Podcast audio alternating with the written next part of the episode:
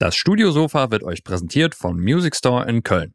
Auf fünf Etagen findet ihr dort alles, was das Musikerherz höher schlagen lässt. Unter www.musicstore.de könnt ihr auch bequem von zu Hause aus shoppen. Natürlich versandkostenfrei ab 25 Euro mit 30 Tagen Rückgaberecht und drei Jahren Music Store Garantie. Music Store in Köln, das Paradies für Musiker. Ja, und wir rufen natürlich auch weiterhin ähm, zu Spenden auf für die Ukraine. Genau. Unsere Empfehlung ist nach wie vor Aktion Deutschland hilft und Bündnis Entwicklung hilft. Infos findet ihr unter spendenkonto-nothilfe.de. Und ich habe mir für alle Eishockey-Fans, äh, kann ich diesen äh, Puck empfehlen, der ich mir besorgt von Dump and Chase, meinem Lieblingsmagazin. Ähm, da steht nämlich drauf dann Drop Pucks, Nut Bombs Sehr cool. und das äh, Peace-Zeichen und im Hintergrund die Ukraine-Flagge. Und ähm, ja, das, was ich dafür bezahlt hat, geht halt, geht halt 100% an eine Hilfsorganisation.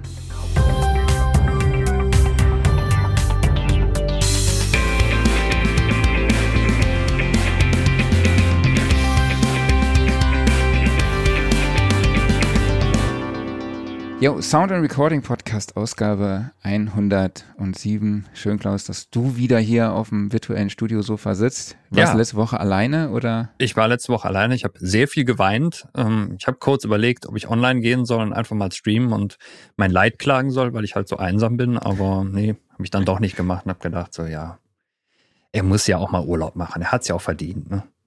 Ja, ich habe es auch genutzt, aber kommen wir später noch dazu. Genau. Ähm, ja, und ich darf heute in unserem Podcast Tim Heinrich, Filmmusik, Komponist und Sounddesigner begrüßen. Hallo Tim, schön, dass du dabei bist. Hallo Marc, ich freue mich, dass ich bei euch dabei bin. Immer schon gehört und jetzt bin ich selber drin. Perfekt, ja, super. freut Guten mich total. ich habe deinen Podcast natürlich auch verfolgt und noch deinen YouTube-Channel und deine Aktivitäten auf Social Media. Deshalb dachte ich, hey, ich funk dich einfach mal an. Und weil du ein sehr, sehr spannendes Projekt gemacht hast, ähm, nämlich für den Zoo Damneville, was bei mir ja direkt um die Ecke ist von meiner Heimat aus. Das ist ein Katzensprung vom Saarland. Und du hast dort für den Zoo eine, äh, die Musik für eine Holographie-Show produziert, wo du dann auch verschiedene Kulturen, verschiedene Tierwelten äh, musikalisch dargestellt hast. Mhm. Ähm, wir sprechen darüber, wie man quasi einen Hirschen und einen Tiger äh, musikalisch darstellt oder einen Pinguin und einen Hai oder äh, auch einen Eisbären vielleicht und auch wie du das Thema für diese ganze Show äh, produziert hast. Und wenn ihr da draußen, die gerade live dabei sind, Fragen dazu habt an Tim, dann könnt ihr die natürlich wie immer in die Kommentarfunktion auf Facebook und YouTube äh, stellen. Und nochmal ganz kurz der Hinweis für alle spontan unter euch. Morgen also am 1. April findet die Online-Masterclass zum Thema Pop-Punk mit Benedikt Hein statt. Wenn ihr dabei sein wollt, könnt ihr euch heute noch anmelden. Den Link dazu findet ihr in den Show Notes. Genau, den packe ich auch nochmal jetzt in die Kommentare rein. Sehr gut. Tim, ähm, ich habe gestern rausgefunden, du lebst, äh, du lebst in Bonn und hast hier dein Studio in Köln, aber ich habe auch schon erwähnt, du hast einen Podcast der nennt sich Soundcast, aber ich überlasse jetzt dir einfach mal die Bühne. Was zählt denn zu deinen Tätigkeiten? Kannst du auch noch gerne noch ein bisschen was über den Podcast mehr erzählen? Ja, wenn du schon mit dem Podcast angefangen hast, äh, heißt wirklich Soundcast, allerdings mit TH geschrieben, weil mein Tonstudio auch unter Sound läuft. S-O-U-N-T-H. Und der Gag also, kam nicht von mir, sondern vom, vom Grafiker für ah, Tim cool. Heinrich. Ja, jetzt. Und der Podcast hat aber auch noch den Titel Filmmusik und Sounddesign, mhm. weil es besser umschreibt, was da eigentlich der Inhalt ist. Und man ähm, hört jetzt nicht nur mich, sondern ich mache das ähnlich wie ihr. Ich mir da auch immer wieder Gäste rein, die dann erzählen, wie sie arbeiten. Das sind Filmkomponisten und Sounddesigner. Wir haben da ähm, Leute, die lange in LA schon arbeiten oder gearbeitet haben, wie den äh, Steffen Thum, der hat für Lorne Balf gearbeitet an Mission Impossible und Gemini Man und anderen Sachen. Oder Anka Tridern, ich glaube mittlerweile seit neun Jahren dort drüben, hat auch einen sehr, sehr tollen YouTube-Kanal. Oh ja, der ist sehr empfehlenswert. Ähm, ja, äh, dann haben wir Alex Komlev, äh, gerade aktuell Christoph Zierengiebel, der hat auch die Musik geschrieben für Neues vom Wixer oder gerade Musik für den kommenden Kinofilm Mia and Me. Und wir mhm. haben, ich glaube, über fünf Stunden aufgenommen und das Ganze ist dann jetzt muss keiner Schock kriegen. Das ist keine Fünf-Stunden-Folge, sondern es ist aufgeteilt in ähm, 19 Folgen, die jeweils 15 Minuten lang sind. Cool. Ja, du hast auch schon über 200 Episoden, ne? Ja, wir sind jetzt bei über, ich glaube, 280 oder so. Ja, krass. Und haben wirklich, wirklich viele tolle Gäste, die auch wirklich viel Einblick geben. Ähm, manchmal hören wir uns nur die Musik an und dann erzählen die Komponisten sehr viel drüber. Wir haben auch viele Komponisten, die sagen, okay, wir können in die Spuren reinhören. Auch den Dominik Scherer, der in London sitzt seit, ich glaube, 25 Jahren und hat die Musik geschrieben für die Netflix-Serie Die Schlange. Und Ach, cool. an einer Stelle, es, der Witz war, ich habe ihn angeschrieben, nur um ihm zu sagen, dass ich die Musik total klasse finde. Und ich wusste gar nicht, dass er auch Deutsch kann. Und dann kam eine Nachricht von ihm zurück und dann erst habe ich rausgefunden, dass er auch Deutsch kann. Weil er, ja, ich glaube, aus Österreich oder Schweiz kommt. Und dann habe ich ihn gefragt, er war dabei. Und ich habe dann an einer Stelle im Podcast gesagt, okay, dann gehen wir weiter auf die, auf die nächste Szene. Er sagte, ja, aber wollen wir nicht äh, alle Spuren anhören? Und ich dachte, ach so. okay, das waren schon alle Spuren. Äh, fand ich super. Ja, ansonsten. Aber jetzt, wo du das also sagst, das, die Folge habe ich tatsächlich gehört. Ja, okay. ich fand das total, total nett, dass, dass er diese Zeit investiert. Also viele Komponisten, also alle haben sich extrem viel Zeit genommen. Keiner hat gesagt, ich habe nur eine halbe Stunde, was auch okay wäre, sondern die haben alle so viel gegeben und ich bin jedem dankbar, der so viel Zeit da investiert hat. Ähm, ja, ansonsten habe ich ja auch noch einen YouTube-Kanal. Der eine heißt Tim Heinrich Deutsch. Klingt vielleicht ein bisschen strange, um das Deutsch heißt, aber es gibt auch noch einen englischen Kanal. Mhm. Und äh, man muss nicht den englischen Kanal gucken. Auf Deutsch gibt es denselben Content, meistens sogar noch mehr. Und okay, äh, cool. ja, an, ansonsten, das, das mache ich ja nur nebenbei äh, und äh, kommentiere, was ich alles so mache. Und den Großteil sitze ich dann hier im Studio und äh, komponiere, mische, mhm. mache Aufnahmen. Ja. Cool, das heißt, du produzierst auch Werbemusik. Genau, Werbemusik für TV, Kino, ähm, viel für Events. Das war jetzt natürlich ein bisschen weniger, mhm. kommt jetzt aber gerade wieder ähm, auch Shows oder, oder größere Shows. Und da läuft es jetzt auch gerade wieder sehr, sehr gut an. Ja, ist ein ziemlich spannendes Feld, mit dem ich mich auch mal intensiver auseinandergesetzt habe. Vielleicht können wir da in einer anderen Folge mal nochmal drüber sprechen. mhm. ähm, wo sitzt du denn gerade? Ich, hab, ich weiß ja, du hast äh, schon mittlerweile Studiobau Folge 9 auf mhm. deinem Podcast. ähm, ja. Nimm uns doch mal ganz kurz mit. Ja, also ich hatte eine kleine Odyssee hinter mir, weil ich äh, mein altes Studio in Kassel-Brauxel hatte, nahe Bochum. Ich habe dann gesagt, ich möchte in eine Stadt, wo mehr medienmäßig los ist. Dann habe ich mich für Köln entschieden. Hatte dann ein Tonstudio für eine Weile lang, wo ich auch umgebaut hatte.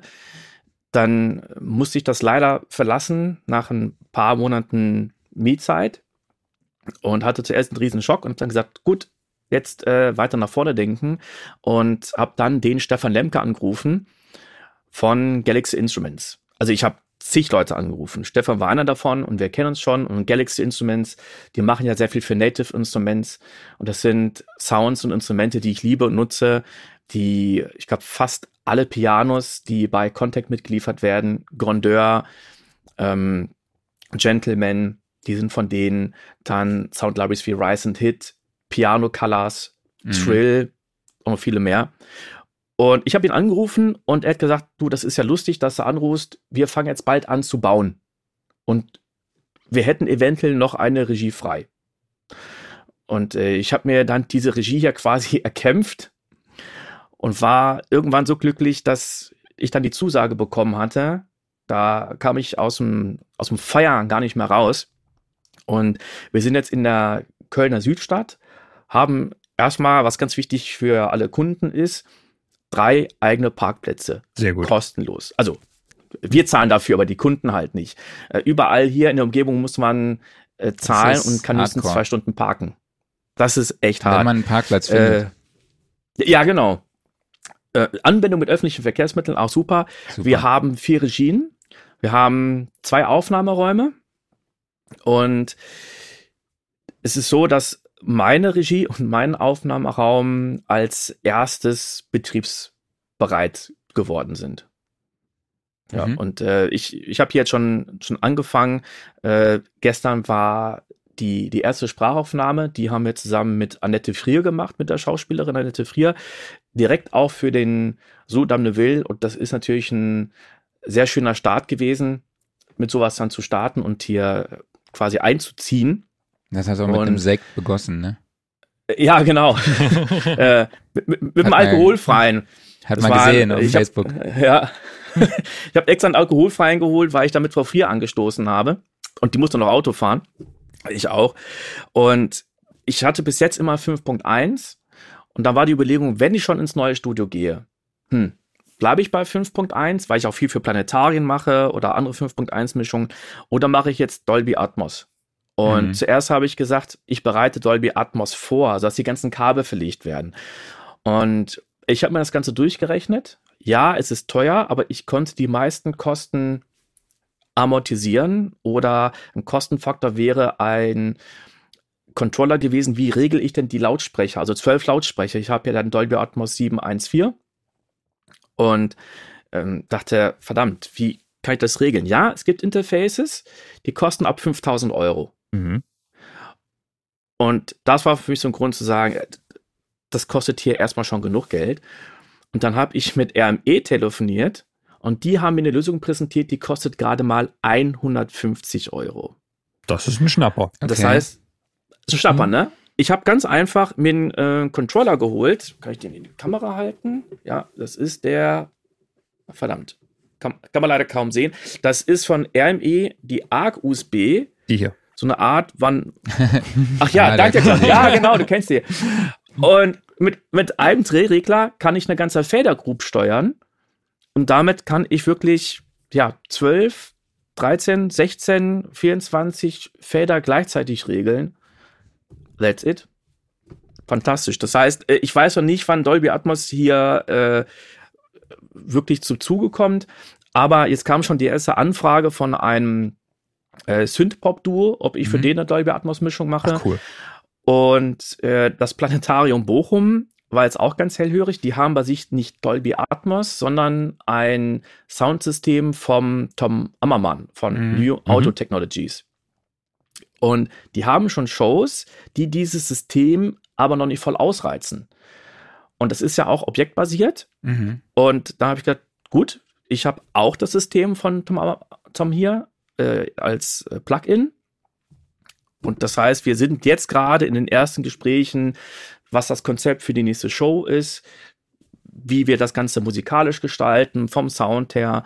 Und äh, ja, die sind schon ganz heiß drauf, dass wir wirklich dann eine Show haben, die, die dieses Konzept und die Technik wirklich mal komplett ausreizt. Ja, wer sich dafür interessiert, der kann sich auch gerne nochmal die Folge mit Tom Ammermann anhören. Und wer wissen möchte, wie Stefan Lemke und die Jungs von Galaxy Instruments, auch wie der werte Herr Kollege da oben rechts von mir, äh, da an den Instrumenten bastelt. Wir hatten mit Stefan über Noir gesprochen, glaube ich. Aber es war, ja. glaube ich, noch vor Studiosofa. Ich glaube auch, ja. ja ich glaube, das, das war noch jetzt vor deiner gemacht, ne? Zeit. Ne? Ja, ja, ich glaube auch. Ähm, genau, lass uns mal zum, zum Zoo kommen, zur Holographie-Show. Mhm. Ähm, da ist ja so ein richtiger Unterhaltungspark um diesen Zoo herum. Äh, ich habe da sogar Lenny Kravitz und Chris Cornell gesehen. Also Lenny Kravitz, Kravitz war Ach. der Hauptakt und Chris Cornell war Vorband. Das war schon, war schon ziemlich cool, aber es hat von mir aus dem Saarland wirklich so ums Eck, ne? wie man so schön sagt. Mhm. Und ähm, aber vielleicht kannst du uns erstmal einen Einblick geben, was ist überhaupt so eine Holographie-Show? Also man hört jetzt auch hier das neue Musical von ABBA in London ist auch eine Holographie-Show. Kannst du uns da in dieses Thema vielleicht ein bisschen einführen? Und glaubst du, dass das ja. irgendwie so, die, so eine Zukunftsformat sein kann von Shows? Ja, also interessant ist hier der, der Grund. Der Zoo hat bei sich noch auf demselben Gelände einen Zirkus. Und die haben sich gesagt, also Tiere in einem Zirkus, das ist nicht mehr zeitgemäß. Mhm. Mhm. Und haben sich dann entschieden, wir behalten diesen Zirkus bei, wollen Tiere zeigen, aber dann eben keine echten mehr. Mhm. Und dann war die Überlegung, wie kann man das machen? Und der Zirkus Roncalli hatte vor einiger Zeit eine Holographie-Show, das war aber eher eine Art Intro. Also das mhm. war nicht wirklich lang.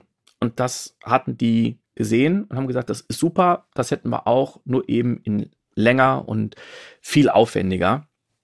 Und äh, daraus entstanden ist dann eine Show, die 25 Minuten lang ist, wo drei Kontinente besucht werden. Mhm. Ähm, es wird einmal Indien besucht, dann haben wir Europa und dann die Arktis. Und jedes Mal gibt es dann ein paar Tiere, die, die vorgestellt werden. Es wird versucht, immer eine, eine kleine Geschichte zu erzählen. Und Holographie deswegen, weil zwei Leinwände aufgespannt werden. Eine, das ist die Leinwand für die ganzen Hintergründe. Jetzt in dem Fall bei der Show ist das zum Beispiel das Wasser oder der, der Urwald.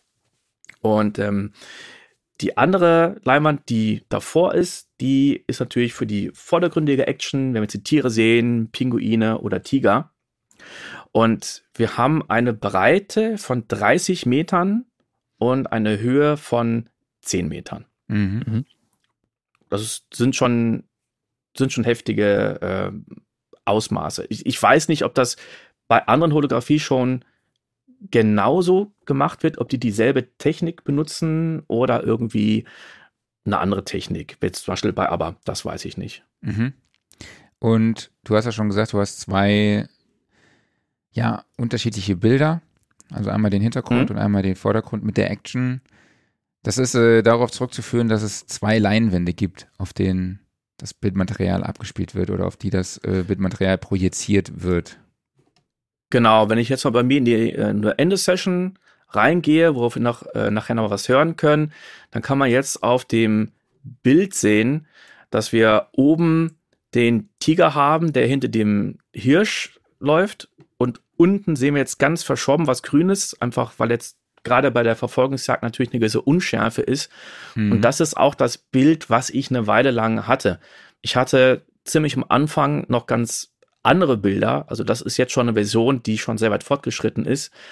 Ganz am Anfang gab es Layouts, wo einfach irgendwelche Hintergrundbilder in, im unteren Bereich gewesen sind und andere Sachen oben, die also erstmal mir eine ungefähre Vorstellung davon geben sollten. Und ich hatte wirklich sehr, sehr, sehr lange immer diese Version, wo ich ein Bild habe. Oben sehe ich den Vordergrund und hinten den Hintergrund. Bei Planetarium-Shows ist das eigentlich ähnlich. Da sehe ich meistens einen, einen Kreis, weil das ja im Planetarium ja. nachher auf einer Kuppel dann zu sehen mhm. ist. Und äh, da ist es so, alles, was ich nachher in der Planetariumsshow bei mir unten sehe, ist nachher in der Kuppel vorne zu sehen. Und das, okay. das Bild ist bei Planetarium-Shows immer wieder überwältigt. Man hat das Bild so gesehen und denkt sich, ja, okay, äh, jetzt kenne ich das Bild und man geht dann in die Show und auf einmal sieht man das Ganze in, in riesig und mhm. Das ist äh, immer wieder überwältigend. Ich muss auch sagen, ich habe die Show im Zoo noch kein einziges Mal gesehen. Ja. Ich, ich habe die Einladung bekommen, ja, komm doch mal, äh, aber dann war das so knapp und ich musste ja Deadlines einhalten und dafür produzieren. Deswegen habe ich es noch nicht geschafft, aber ich hoffe, dass ich es in diesem Jahr schaffe, hinzukommen und mir die Show da auch anzugucken und anzuhören. Ja, das heißt, so wurde auch das Videomaterial an dich äh, übergeben oder du bekamst es so angeliefert in dem Format. Du hast ein Video bekommen, ähm, so wie wir es jetzt gerade sehen, äh, mit dem geteilten Bildschirm und hast dann praktisch Innuendo dann dazu komponiert. Genau, und es gab zwei Sachen, die ich gemacht habe. Das eine war die Musikkomposition und das andere das Sounddesign. Mhm. Beides ist in unterschiedlichen Projekten gemacht worden. Mhm. Sonst wäre ich da total bekloppt geworden. Vor allen Dingen, weil es auch immer wieder Schnittänderungen gab. Okay. Und äh, Schnittänderungen mache ich in der Musik anders als im Sounddesign. Im Sounddesign kann ich eher mal irgendwelche Sachen einfach äh, rumschneiden, dass ich sage, ich schneide jetzt von Sekunde 23 bis 27 schneide ich jetzt einfach mhm. weg in, in der Musik wird es ein bisschen komisch klingen. Und deswegen ist das eigentlich da immer ein komplett anderer Workflow. Bei der Arktis haben wir eine schöne Überraschung erlebt, weil eigentlich geplant war, dass jeder Teil, jeder Teil von diesen drei Teilen, also Indien, Arktis und Europa, gleich lang sein soll. Und der, der Kunde, also der Sudam Neville, hat dann nachher gesagt, boah, das ist so toll, die, die Bilder, die wir da haben, ähm, wir hätten das Ganze gerne noch etwas, etwas länger. Also wenn ich mhm. jetzt mal die, die Bilder zeige, ich lasse mal jetzt nicht den, den Ton ablaufen, aber äh, jetzt sehen wir hier einen, einen Fischschwarm, der ja riesig durch die, durch die Gegend schwimmt. Oder dann haben wir die Quallen cool. in so einem wunderschönen Blau, wo ich mir denke, wie fantastisch muss das auf diese riesigen Leinwand mhm. aussehen. Mhm. Ja, und die, die, sehen ja einfach nur wunderschön aus. Dann haben wir noch eine, eine Schildkröte und dann noch die Haie und, und Wale. Und da kam immer wieder der Wunsch auf, ja, können wir die Szene noch verlängern? Und die Arktis ist noch länger geworden und noch länger und noch länger. Und das, das war für mich kompositorisch äh, ein bisschen eine Herausforderung, weil es ja eigentlich schon fertig war. Mhm. Aber es gab immer wieder Schnittänderungen, was bei sowas aber auch völlig normal und, und okay ist. Okay. Das kommt auch so ein, äh, ist ein guter Übergang zur nächsten Frage. Ähm, kannst du uns diesen Prozess vielleicht ein bisschen beschreiben, wie es zu dieser, zu dem Auftrag kam und ähm, wie weit warst du da äh, auch am Skript mit beteiligt oder wie sah das Briefing aus? Ja, das ist ja echt immer eine coole Frage. Wie bist du an den Job gekommen? Mhm. Ne? Und also ganz plump würde ich sagen, durch meinen Vermieter. Ähm, Geil. Das klingt jetzt einfach. Es klingt einfach, ne? Einfach in die richtige Wohnung ziehen. Ja, es war so, dass ich mal Musik fürs ZDF gemacht hatte und der Regisseur, äh, das, das war für, für Abenteuer Wissen, der Regisseur hatte damals gesagt, Tim, du machst ja alles von zu Hause, äh, wäre es nicht mal cool, wenn du ein Büro hast. Und er hatte dann den Kontakt hergestellt zu meinem äh, Vermieter in dem Tonstudio in Kassel-Brauxel, wo ich mhm. war. Mhm. Das ist der Birger Wunderlich von der Firma Bluebox und jetzt eben die Firma Extended, die auch diese Animation gemacht haben. Und der hatte damals schon gesagt, ey, das wäre total cool, wenn du zu mir kommst. Ich hatte schon ein paar andere Anwärter, die diese Räume haben wollen, aber wir machen selber Medien und wenn du auch in Medien machst, ist super und wir haben doch keinen, Ton macht, immer her damit. Mhm. Und das war quasi eine Art Vermittlung. Er hat sogar meinen Maschinenraum gebaut. Äh, also ich hatte da ganz schlechtes Gewissen und er ist handwerklich wirklich begabter als ich. Und ich dachte mir, also wenn der schon sich anbietet, den Maschinenraum zu bauen, ne? Äh, klar, dann mache ich das. Mhm. Und wir haben tolle Projekte zusammen gemacht. Dann haben wir irgendwann die Zirkus Roncalli Show gemacht, wo ich äh, ausschließlich Sounddesign gemacht habe. Mhm. Und dadurch, dass die dann die Anfrage bekommen hatten, diese ganze Show zu machen, sind die sofort zu mir gekommen und haben gesagt, hast du Bock, hast du Zeit? Und ähm, wir sind uns ziemlich schnell einig geworden. Es klang für mich auch sehr interessant, dadurch, dass ich auch viel Planetarium-Shows mache und ähm, auch weiß, wie lang sowas dauern kann und wie man mit Formaten äh, umgeht.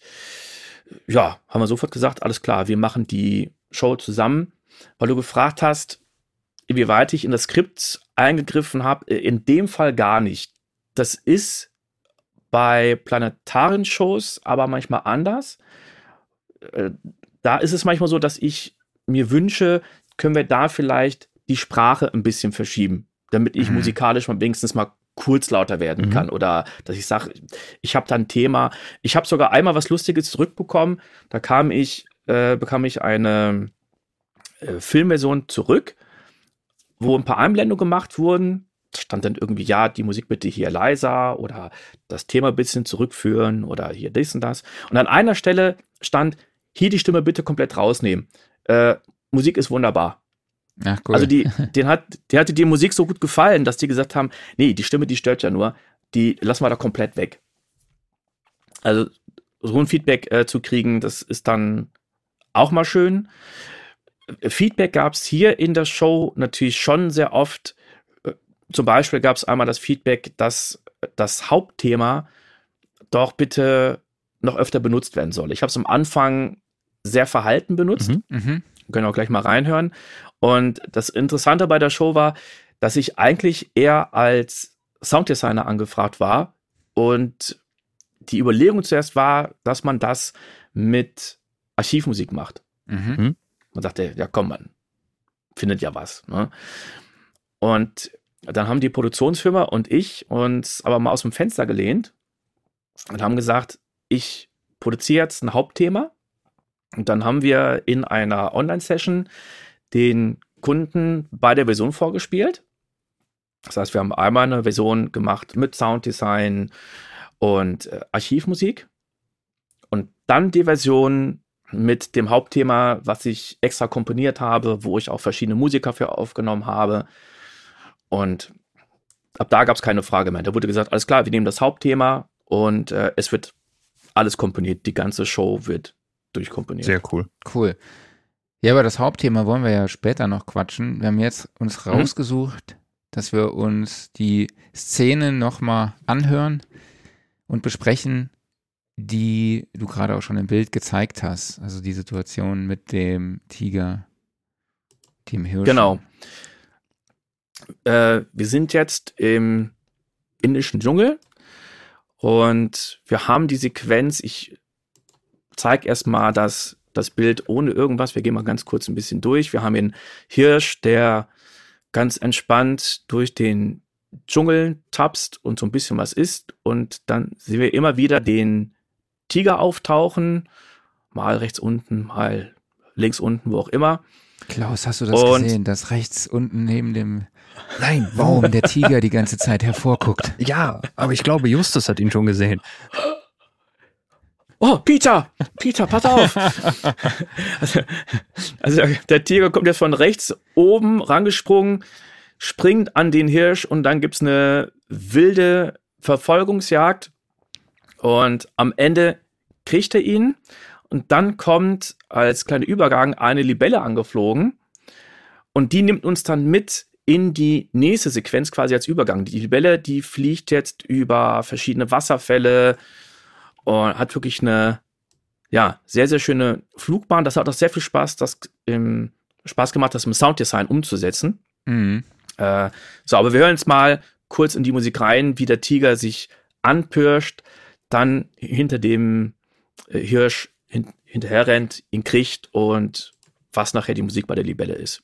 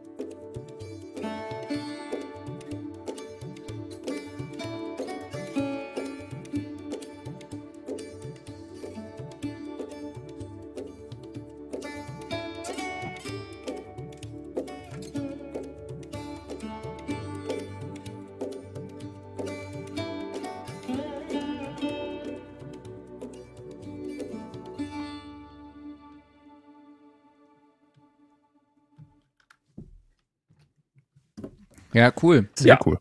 Du hast jetzt die Nuendo-Session schon geöffnet. Um, für, wie viele Spuren hat denn die ganze Session?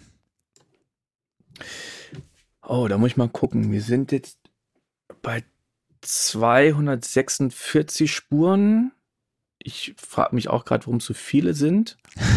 Also, das frage ich mich ja, auch immer. Das, wir haben hier, also wir fangen bei Spur 163 an. Man sieht, ich habe mir das in, in Ordner gelegt. Ich habe alles, was hierfür ist, äh, in den Ordner Indien gepackt. Und wir fangen jetzt bei Spur 163 so, an. Okay. Das heißt, ich, ich glaube, wir nutzen hier ungefähr 80, 80 Spuren. Okay. Ich glaube, ich habe ein paar ausgeblendet. Das ist jetzt aber auch nur, also in Anführungszeichen, die Musik ohne das Sounddesign, richtig? Genau, das ist Musik ohne Sounddesign. Was ich dann oft mache, dass ich mir eine Vormischung vom Sounddesign auch wiederum hier reinlade, mhm. damit ich das Sounddesign auch habe und für mich selber weiß, okay, macht es jetzt Sinn, da noch irgendwie besser reinzupacken? Oder sage ich, nee, also ich habe schon besser im Sounddesign, das ist jetzt nicht, nicht unbedingt nötig, mhm. dass sich da irgendwelche Dinge in die, in die Quere kommen. Ähm, und jetzt hier sehe ich, habe ich jetzt gerade die Effekte nicht drin. Das ist auch eine, eine Session, muss ich sagen, die habe ich ein bisschen ausgedünnt, weil ich die vorbereitet hatte für den Alan Meyerson Workshop oder äh, Mix with the Masters in Frankreich. Da konnte jeder eine Session mitnehmen und ich habe das hier benutzt, um die Stems oder Einzelspuren nachher rauszurechnen. Deswegen habe ich das schon für mich ein bisschen ausgedünnt, dass wirklich nur noch alles da ist, was ich dann eigentlich ähm, benutzt habe. Okay. Ja. Ähm, vielleicht können wir doch einen ganz kleinen Blick ins Sounddesign werfen. Ähm, was glaubst du denn sind die essentiellen Umgebungsgeräusche, die uns hier in diese Szenerie versetzen? Also im indischen äh, Urwald mit Tiger und Hirsch das Wichtigste ist ja wirklich die, die Atmosphäre gewesen. Also mhm. ich habe bei, bei allen Kontinenten, habe ich wirklich, weil wir ja keinen keinen Dialog haben, sonst haben wir ja mhm. meistens die, die drei Ebenen Dialog, Musik und Effekte. Mhm. Und habe immer geschaut, dass wir eine Atmosphäre haben, die fast, fast immer konstant ist. Äh, das ist auch manchmal schwierig zu sagen, dass wir in Indien eine andere Atmosphäre haben als in Afrika. Also wir hatten zuerst Afrika und Australien auch noch mit ähm, im Gespräch. Und da gab es auch schon Layouts und nachher wurde gesagt, nee, wir machen erstmal nur drei Kontinente. Mhm. Und da war es ganz wichtig, dass diese Kontinente natürlich anders klingen. Mhm. Und die, die, klingen nicht unbedingt anders, äh, weil jetzt der, der Hirsch andere Geräusche gemacht hat. Also klar gibt es auch Geräusche vom Hirsch, was übrigens gar nicht so einfach war, solche ähm, Sounds zu finden, wo man sagt, okay, das ist jetzt wirklich ein Schnauben vom Hirsch. Ich gebe natürlich erstmal dir ein, mhm. also D-E-A-R oder, oder, oder Hirsch, je nachdem. Und dann baut man sich diese Sounds dann doch teilweise selber. Ähm, die Geräusche vom Hirsch, die Laufgeräusche, teilweise sind die auch mit Libraries gemacht worden, aber auch mit Foleys. Also da hatte ich noch einen, einen Foley-Artist, auch ähm, für hinten, äh, für die Arktis, der einiges an, an Sounds gemacht hat. Weil ja alles bei den Naturdokus, was man, was man hört, der ist ja so gut wie, wie alles 99 Prozent. Ähm, ist ja nachträglich gemacht worden. Man kommt ja nie so nah an, an einen äh, Wolf oder Bären dran. Oder so dass man jetzt die Schritte aufnehmen mhm. kann, wie die klingen. Ne? Ähm, ja, also die, die Hintergrundatmosphäre, die war, die war eigentlich immer sehr, sehr wichtig. Äh, lustigerweise bei den, bei den Pinguinen, wenn die durch die Gegend sausen, ähm, da hatte der, der Kunde eine super tolle Idee. Der sagte, du können wir das bei den Pinguinen so machen, dass wir so einen kleinen Torpedo-Sound im Hintergrund haben. Okay. Und ich fand das total ich fand das total klasse. Ähm, das funktioniert auch wunderbar, weil die hinter sich auch so einen Sprudel hinterherziehen. Also diese, diese Blasen wirklich.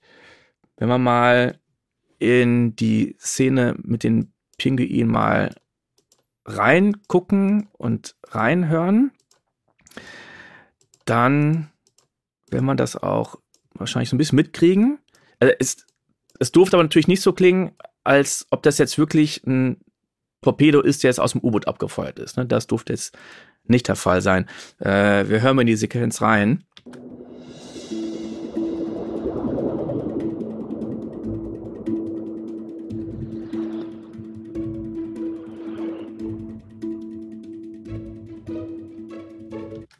Mhm. Sehr das, cool. Das war es im, im, Prinzip schon. Und äh, eigentlich macht ja ein Pinguin unter Wasser jetzt nicht so krasse Geräusche, dass man ihn jetzt wirklich, wirklich hört.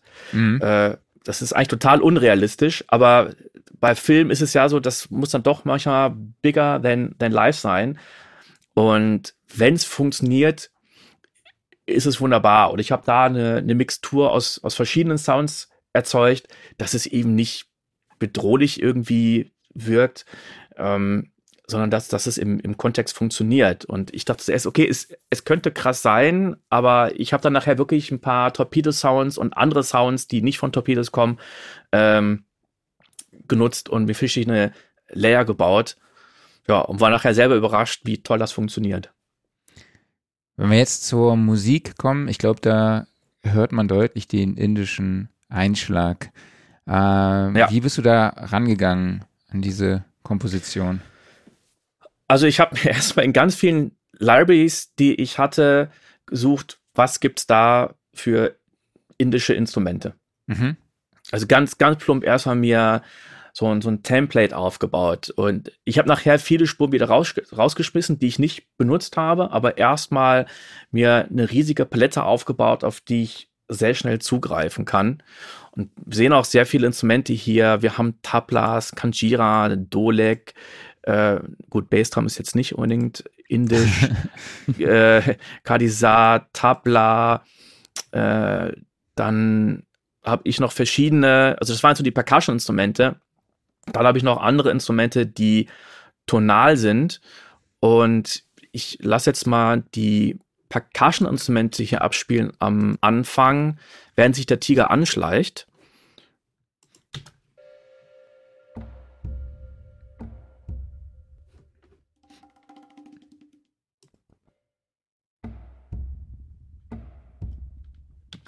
Also das ist jetzt noch nicht so übelst indisch, aber wenn wir jetzt mal Ja, kannst du so einen kleinen Tick lauter machen? Ja, gerne. Ich glaube, das war auch noch der leiseste Teil von der Szene. So, mach's mal lauter. Und wenn ich jetzt in die Action-Sequenz gehe, dann haben wir zum Beispiel mal die Tabla. Mhm. Oder die Frame Drum.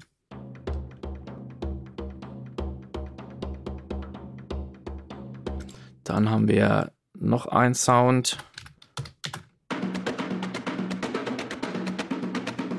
So, und wichtig waren aber auch die ganzen tonalen Instrumente. Kannst du noch mal, ähm, ich habe eine Frage und zwar ja. zu der Szene, wo der Tiger sich anschleicht. Das eine, das hört sich schon, ja. fa ist fast schon so ein Element, was man auch so einem, aus einem Western kennt, wenn so eine äh, Grille so zirpt. Das, ich glaube, das hast du da so äh, so rhythmisch ah, ja. quasi nachgebildet. Zumindest ja, hat mich daran erinnert. Das fand ich ganz Geh mal rein.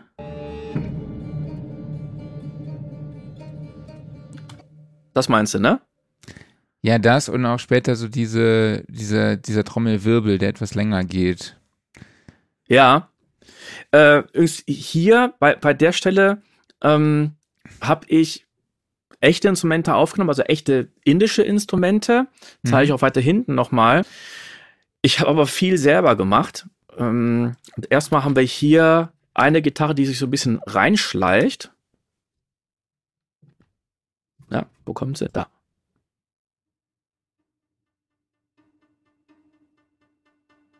Wenn du gleich noch ein bisschen Volume-Reserven hast, dann gib doch gerne noch mal was, weil jo. die Leute draußen schreiben, sie hören sehr, yep. sehr wenig.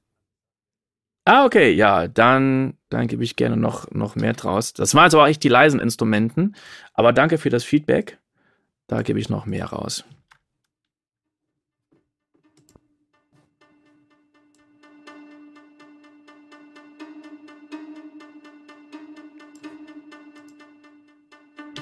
So, dann habe ich aber noch eine Gitarre genommen. Ich muss sagen, ich kann nicht Gitarre spielen, was in dem Fall, glaube ich, sehr vorteilhaft war. und habe die auch gespielt. Und habe das äh, zweimal gemacht und dann haben wir das auf der rechten und linken Seite.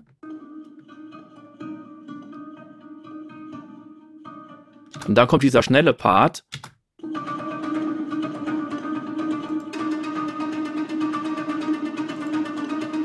Da sind noch einiges an Insert-Effekten drauf. Also alleine klingt das so. Ah ja. Ah, der, der Decapitator, der möchte nicht ausgehen. Aber ich habe den Decapitator drauf von Soundtoys. Dann noch Altiverb von, für ein bisschen Raum, damit es nicht ganz so furztrocken klingt. Mhm. Also nicht für Hall, sondern für Raum. Dann noch ein bisschen EQ und dann klingt es ein bisschen dreckig. Was das aber Ganze doch noch indischer macht, das ist wirklich das echte Instrument, die Sarut.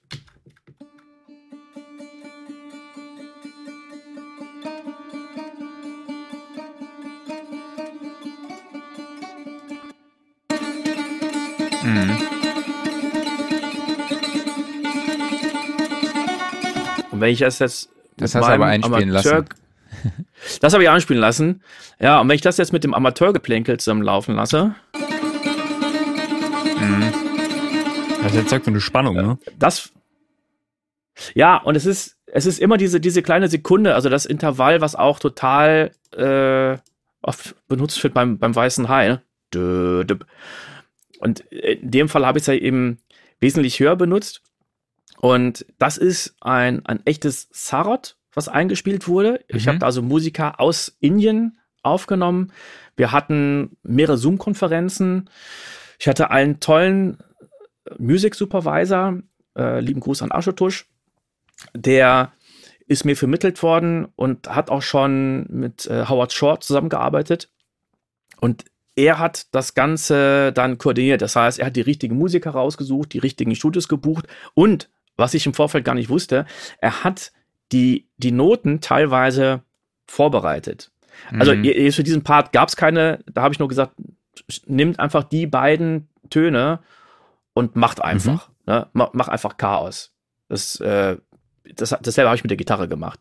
Okay. Aber bei anderen Stücken, da gab es Noten und er hat die nachher irgendwie umgeschrieben, weil er sagt, ja, die Musiker, die haben teilweise ein, ein anderes System. Genau, da gibt es ja die, die Raga, glaube ich, ne? Da weißt du schon mehr als ich. ich ich habe da, kein, hab da, keine Ahnung. Ich, ich habe es erst im Nachhinein erfahren, als äh, wir dann die Abnahme hatten, äh, hat er mir das dann nochmal erzählt, was er alles gemacht hatte. Und ich dachte mir, boah, wie toll ist das denn? Also es war einfach ein, ein super toller Service und ja, ich war dann die ganze Zeit dabei per Zoom, wie die Musiker es gespielt haben. Verbindung war jetzt nie so toll, was mir aber egal war, weil die ja bei sich lokal aufgenommen haben. Mhm. Und ähm, alles, was ich dann nachher bekommen hatte, äh, war, war fantastisch. Wir haben auch Percussions aufgenommen, noch und nöcher. Ähm, ich glaube, äh, ich weiß gar nicht, ob ich die hier an der Stelle habe, aber wir haben, wir haben wirklich sehr, sehr viel äh, Material aufgenommen. Auch für die Schlange, die davor ist. Ähm, aber die Szene habe ich jetzt hier nicht in dem, in dem Queue drin, in der, in der okay. Session. Okay, cool. Sollen wir uns dann die nächste, äh, nächste Szene anschauen? Ja. Da hatten wir uns ja rausgesucht, die, die hattest du schon mal kurz gezeigt. Der Pinguin, der auf einen Hai trifft. Genau. Den Pinguin hatten wir. Wir können mal äh, an den Hai rangehen, weil der jetzt nämlich direkt nach dem Pinguin kommt. Zum Kaiserpinguin. ja,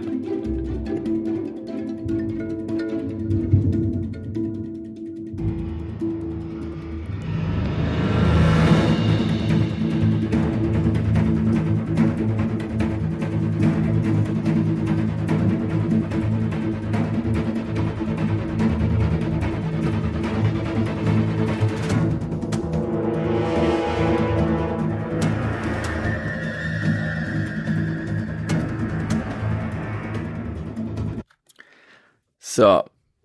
Äh, wie sieht denn bei euch das Bild aus? Genauso komisch wie bei mir? Ja, ja, genau. Ich glaube, ja. das sieht spannend aus. Warte mal, ich, Auch deine Webcam sieht geil, genauso ne? aus. Ich, ich glaube, ich muss nur kurz die äh, Freigabe hier beenden und äh, OBS neu starten. Das ist eine Sache von wenigen Sekunden, aber ihr könnt mich weiterhin hören. Wunderbar, ja. Ja, wir hören hm. dich, wir hören dich. Ja, ich glaube, man ja, hat auch den Übergang ganz gut gehört, wo der Pinguin noch ganz gemütlich äh, im Meer rumschwamm mhm. und dann, ja. wo dann im Hintergrund auch der, der Hai dann auftauchte. Ja, genau.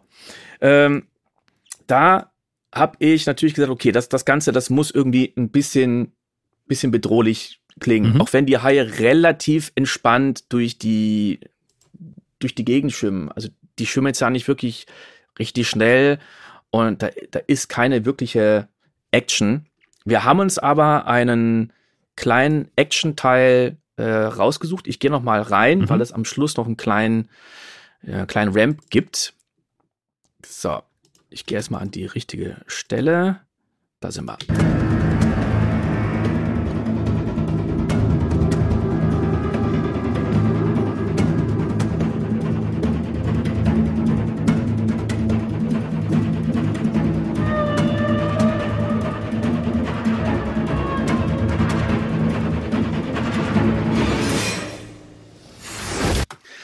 So, jetzt haben wir ganz am Schluss diesen Hai, der auf die Leinwand zuschwimmt, das Maul aufreißt, zack, alles verschluckt und erst dann geht's auf den Wal, den man auch gerade schon, schon mhm. gehört hatte. Und im Wal, oder im Wal, also wenn man den, den Wal gleich, gleich sieht und wenn er rausspringt, da, da soll es natürlich richtig groß und majestätisch und ruhig sein. Und das war auch der Grund für die Entscheidung, was sagen, also beim Hai, da muss einfach mehr Action sein, damit diese Ruhe mhm. auch noch mal ganz anders wirkt. Äh, da gab es zum Beispiel auch eine ja, Kritik würde ich nicht sagen, sondern einen Wunsch, wenn man diesen Hai hier sieht, wie er aus dem Wasser rausspringt von unten. Also zuerst sieht man ja nur das, das Wasser und der Wal, jetzt, genau, ja. Genau, jetzt schießt der Wal aus dem Wasser nach oben. Da hatte ich die Musik auch schon richtig groß gemacht. Und dann kam der Wunsch, nee, lass uns das doch bitte so machen, dass es erst groß wird, wenn er quasi reinplatscht in das Wasser, aber in der Szene, wo er die ganze Zeit in Slow Motion aus dem Wasser hochspringt, dass wir da erstmal einen einzigen langen Ton haben. Mhm. Und mhm. äh, fand ich eine tolle Idee. War nicht meine, war aber super. ähm, genau, was würdest du, wenn wir ja mal so ähnlich vorgehen wie bei der Szene davor, was ja würdest du sagen, sind essentielle Umgebungsgeräusche, weil man unter Wasser, du hast ja eben auch schon das Torpedo angesprochen vom ja. äh, ne, das Schwimmgeräusch praktisch durch den Pinguin. Aber Haie, ich habe noch gestern extra nochmal gegoogelt, die machen ja unter Wasser gar keine Geräusche im Gegensatz zum Wal, weshalb du ja dann halt auch einen Wahlgesang im Hintergrund nochmal eingebettet hat, was sicherlich ein äh, prägnanter Sound ist, der die Umgebung auch nochmal beschreibt. Aber was waren für dich weitere essentielle Sounds? Also da ganz viel Unterwassergeräusche.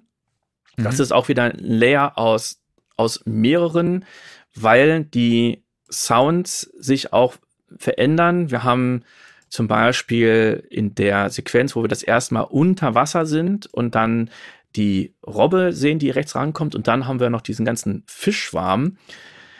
Da muss das Ganze natürlich wie ein, wie ein Strudel klingen. Also da war die Atmosphäre gar nicht mehr so wichtig. Da habe ich die Atmosphäre mhm. eher nach unten gefahren, sondern da ist der Strudel. Ich, ich lasse mal ablaufen, mal gucken, wie weit man das jetzt hört mit der Musik, die drüber liegt. Also hier sieht man diesen Fischschwarm, mhm. die Robbe kommt rein.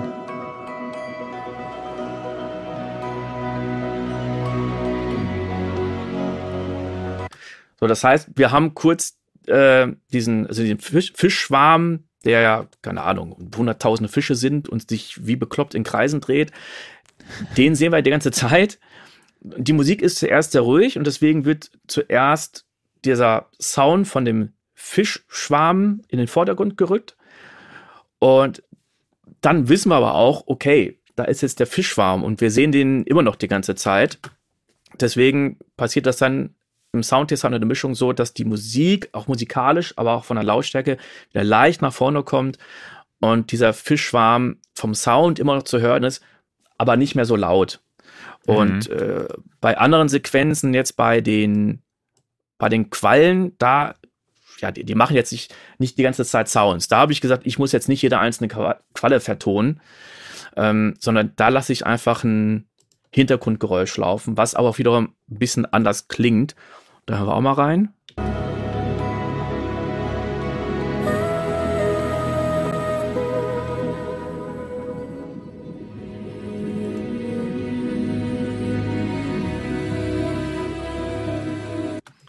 Ja, also da ist die Musik schon, schon sehr laut. Man würde es merken, wenn es fehlen würde. Und da ist immer so die Balance, dass an einigen Stellen die Sounds nach oben gefahren werden, die Musik nach unten geht und manchmal dann, dann wieder das Gegenteil. Aber auch da viel, viel lernen. Aber ich muss sagen, ich habe jetzt nicht Mühe drauf gegeben, dass wir, dass das jeder weiß, wir sind unter der Arktis. Also wir sind einfach mm. unter Wasser. Hast du da äh, ein, ein Wasser, äh, einen Topf mit Wasser aufgestellt und Geophon von Stefan reingehalten oder? Ja, ich habe das nicht. Äh, das wäre sicher interessant, mit, mit Stefan mal verschiedene Mikrofone auszuprobieren. Ich habe da in der Tat aber wirklich viele Sounds auch selber aufgenommen, aber gar nicht dafür, sondern okay. ich habe mal selber ähm, ein Mikrofon unter Wasser gehalten. Ich hatte aber jetzt keine Haltung, also habe ich dafür einfach so ein, ein U47 genommen. oder so, ne? ja, das, das, das war, es war echt ein dynamisches und günstiges. Und ich habe gehofft, boah, hoffentlich hat das Kondom kein Loch. Gut, das hofft man immer. Aber äh, es, es hat funktioniert und ich muss sagen, alle Unterwasseraufnahmen, die ich gemacht hatte, und ich habe das in der Badewanne, in der Dusche oder im Topf gemacht, die waren alle enttäuschend. Mhm. Also Ach, krass, okay. Ja, ich habe auch mal Lautsprecher dann in eine, in eine Plastiktüte gepackt und, und, und, die unter Wasser gepackt. Äh, ja, weil ich bei einer Produktion ähm, den, den Eindruck erwecken wollte, jetzt, jetzt sind wir kurz unter Wasser. Und ich habe es ausprobiert und habe gemerkt, boah, das, ja, es klingt anders, aber überhaupt nicht wie unter Wasser, nicht wie erwartet. Also habe ich das dann damals einfach mit, mit Filtern und, und anderen Tools gelöst. Aber hier hatte ich wirklich sehr viele äh, Aufnahmen, auch Plätschern, solche Sachen, die habe ich dann nach, nach unten gepitcht und verteilt im Panorama. Aber natürlich bin ich auch dankbar, dass es dafür äh, Sound Libraries gibt. Ähm, Tonsturm, die haben doch bestimmt irgendwie sowas wie indischer Ozean äh, oder indischer Urwald oder so. Äh, ich weiß gar nicht, ob die es haben, aber die haben in der Tat tolle Sound Libraries. Und zwar, äh, die Jungs sind ja auch in, in Köln. Also ich kenne mhm. nicht, aber äh, Grüße nach Köln zu Tonsturm. Von denen habe ich auch. Mhm. Ja, wär, die, die war noch, äh, ach, die sind schon mal irgendwo anders gewesen. Es wäre toll, die mal auf Deutsch sprechen zu hören. und die hatten eine tolle Library, wo Sachen ins Wasser geschmissen wurden. Klingt jetzt erstmal total banal, aber wenn man so eine fette Tonne ins Wasser schmeißt und das mit Mikrofon aufnimmt, über Wasser sind und unter Wasser, das gibt so einen tollen Impact. Oder äh, die haben auch, ich glaube, die Library heißt Rumor oder, oder Tremor. Ich, ich, weiß nicht genau, die haben zum Beispiel ähm, Lokomotiven, die ausrangiert sind, haben die mit Lautsprechern mm. das Subwoofer immer zum, zum Schwingen gebracht. Also das, das Metall. Stimmt, die haben diese Basshaker da dran gepackt, ne? Und dann. Ja, ja genau, aber. genau. Darüber mhm. habe ich eine Story gemacht. Stimmt, vor Jahren, das ist schon ja. ewig her. Ja, und ich habe die Library immer noch, ja klar. Äh, und super, super geile Sounds. Also da, da arbeite ich natürlich dann auch, auch gerne mit. Oder Absolute womit ich dann noch arbeite, ist, äh, ist Soundly wo man mhm. für, ich glaube, 15 oder 17 Dollar oder Euro im Monat ähm, Zugriff hat. Man kann monatlich kündigen. Die App ist auch sehr cool, weil man mit der App online bei deren Cloud suchen kann. Man kann aber auch selber bei sich auf dem Rechner suchen. Ich, ich habe extra für diese äh, Produktion eine Sound Library gekauft, von der ich echt enttäuscht war. Ich sage jetzt extra nicht, welches war, aber die hat mich 400 Euro gekostet. Mhm für eine Ocken, wo auch äh, damit geworben wurde, hier, die ist von den und den Sounddesignern, die Top-Produktion gemacht haben. Und ich dachte mir, also inhaltlich hätte ich mir viel, viel mehr gewünscht. Und äh, dazu kam noch, dass ich fand, dass das teilweise, sagen wir, nicht so tolle Qualität gewesen ist. Und Kannst du ruhig sagen. Mich würde jetzt interessieren, von welcher Library ja. du sprichst. Kannst du es ruhig sagen? Äh, es, es, sagen wir so, es war jetzt nichts Deutsches. So, das war, äh, Reimt es, sich auf es, Input? Äh, nee. Okay, gut. Ich, jetzt, jetzt, jetzt, jetzt wüsste ich gar nicht, welche Library du meinst oder welch, welchen Hersteller, aber nee, nee, das, das war, ja, es, es war etwas von Sound Ideas. Und okay. ähm, ja, ich, ich weiß gar nicht, ob ich es zurückgeben hätte können. Das ist ja immer, wenn ich was Physikalisches habe, dann kann ich es halt zurückgeben. Ähm, ja, aber so sieht das hier beim, beim Sounddesign äh, aus. Ähm, und hier haben wir auch sehr viele Sachen nachher noch, noch nacheditieren müssen, weil dann gesagt mhm. wurde, äh, können wir die Sounds nochmal anheben. Aber ich finde es schön, wenn der Kunde einfach so viel Anspruch hat und genau reinhört. Nicht mal sagt, ja, alles klar, sondern sagt, ich hätte das gerne noch anders und das gerne anders. Und ich habe bei mir auch alles eingerichtet, dass wenn wir eine Zoom-Session machen, genau wie jetzt der Kunde alles sehen kann, alles hören kann, alles in, in Pop-Qualität und dann ist egal, wo der Kunde ist. Ähm, ich habe eine Regisseurin, die setzt sich immer in ihr Lieblingscafé mit einem leckeren Kaffee und ist dann immer dabei, wenn wir Sprachaufnahmen machen. Mhm. Und ähm, ja, kann danach dann was auch mal für äh, Termine dann wahrnehmen. Äh, was zum, zum High vielleicht noch interessant ist, beim High denkt man, wir hören die ganze Zeit nur ein äh, Orchester. Im Hintergrund hören wir aber noch ein Boot-Monochord. Und es ist die Frage, was, was ist ein Boot-Monochord? Ähm, ja, das hätte ich ähm, jetzt gefragt. ja, ne? Ähm, das, das ist ein Künstler, man sieht es auch bei mir auf dem äh, YouTube-Kanal. Das ist der Künstler Tobias Bülow. Ich zeige euch gleich mhm. mal ein, äh, ein Video. Ah ja, so, da haben wir es. So, ähm, das, was wir ah. jetzt hier ah. in der Mitte des Bildschirms sehen, cool. das ist, sieht aus wie, wie ein Kanu aus, mhm. aus Holz. Und er hat glaube ich, dieses, dieses halbe Boot und hat das komplett mit Seiten bespannt. Das sind, ja, ich glaube, also es ist schwierig zu zählen. Vielleicht sind 20 Seiten, die alle dieselbe Tonhöhe haben. Deswegen mhm. Boot Monochord. Und ja, okay. äh, jetzt hier mal, wie er eine Banane nimmt und äh, die nutzt er teilweise als, ähm, ich glaube, als äh, Mute-Instrument oder um, um den Sound ein bisschen zu verändern. Und wir hören mal in die Aufnahmen rein, die er hier gemacht hat. Geil. Krass.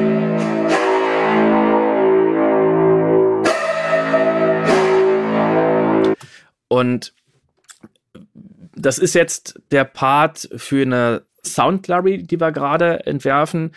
Wir haben dann immer vier verschiedene Tempi also es sind, sind Audio-Files, Wave-Files, Loops, 80 BPM, 100, 120 und 140. Ich denke, da ist für jedes Tempo was dabei. Und diesen Sound, also er, er hat mit dem Finger äh, so drüber gestrichen, dass es nicht mehr rhythmisch mhm. ist, sondern so eine, so eine Texture ist. Und dann habe ich den äh, äh, die, die Shaper-Box von den Cable Guys noch drunter geballert mhm. und habe dann das Ganze damit zerhackt.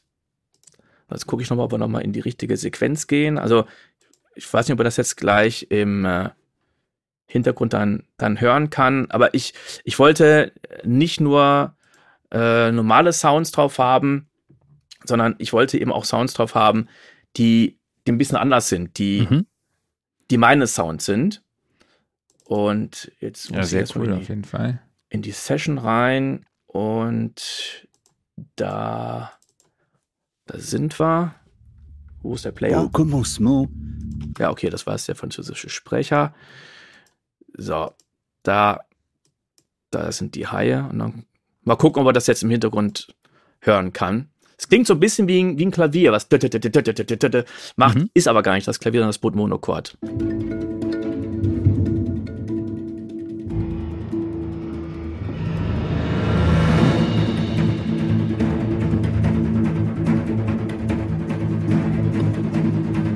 Auch schon der Einstieg, dieses, dieses Crescendo, mhm. das ist auch kein Piano gewesen, sondern das Boot Monochord. Ich lasse nochmal abspielen. Ah, krass, ja. Ist gut zu hören. Natürlich ohne Ende gepitcht und ja, Ticken bearbeitet, sagen, ja, ne? Äh, aber ist ein, ist ein fetter Sound. Ja. Cool. Ähm, wie sahen die Recordings aus? Ich glaube, hab, ich habe noch eine Frauenstimme gehört. Das war aber, glaube ich, bei der Qualle, richtig? Aber was hast du jetzt in diesem Teil, für diesen Teil noch aufgenommen? Äh, für den Teil habe ich jetzt eigentlich gar nichts mehr aufgenommen. Okay. Also da, der, der Rest kommt wirklich komplett aus dem Rechner. Äh, sogar die Frauenstimme. Die kommt, kann ich verraten, Ach. aus der Library Gravity Vocalize von Heavier City. Das müsste hier sein ungefähr.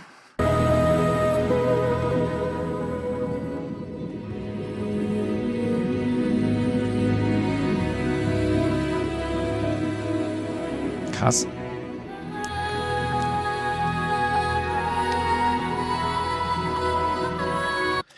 Und da gibt es verschiedene Phrasen.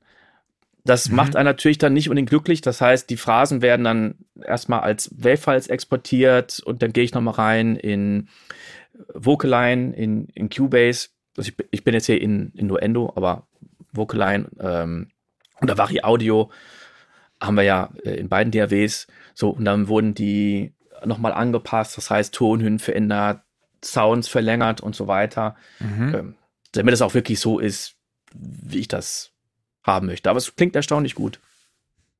Ja, definitiv. Ja.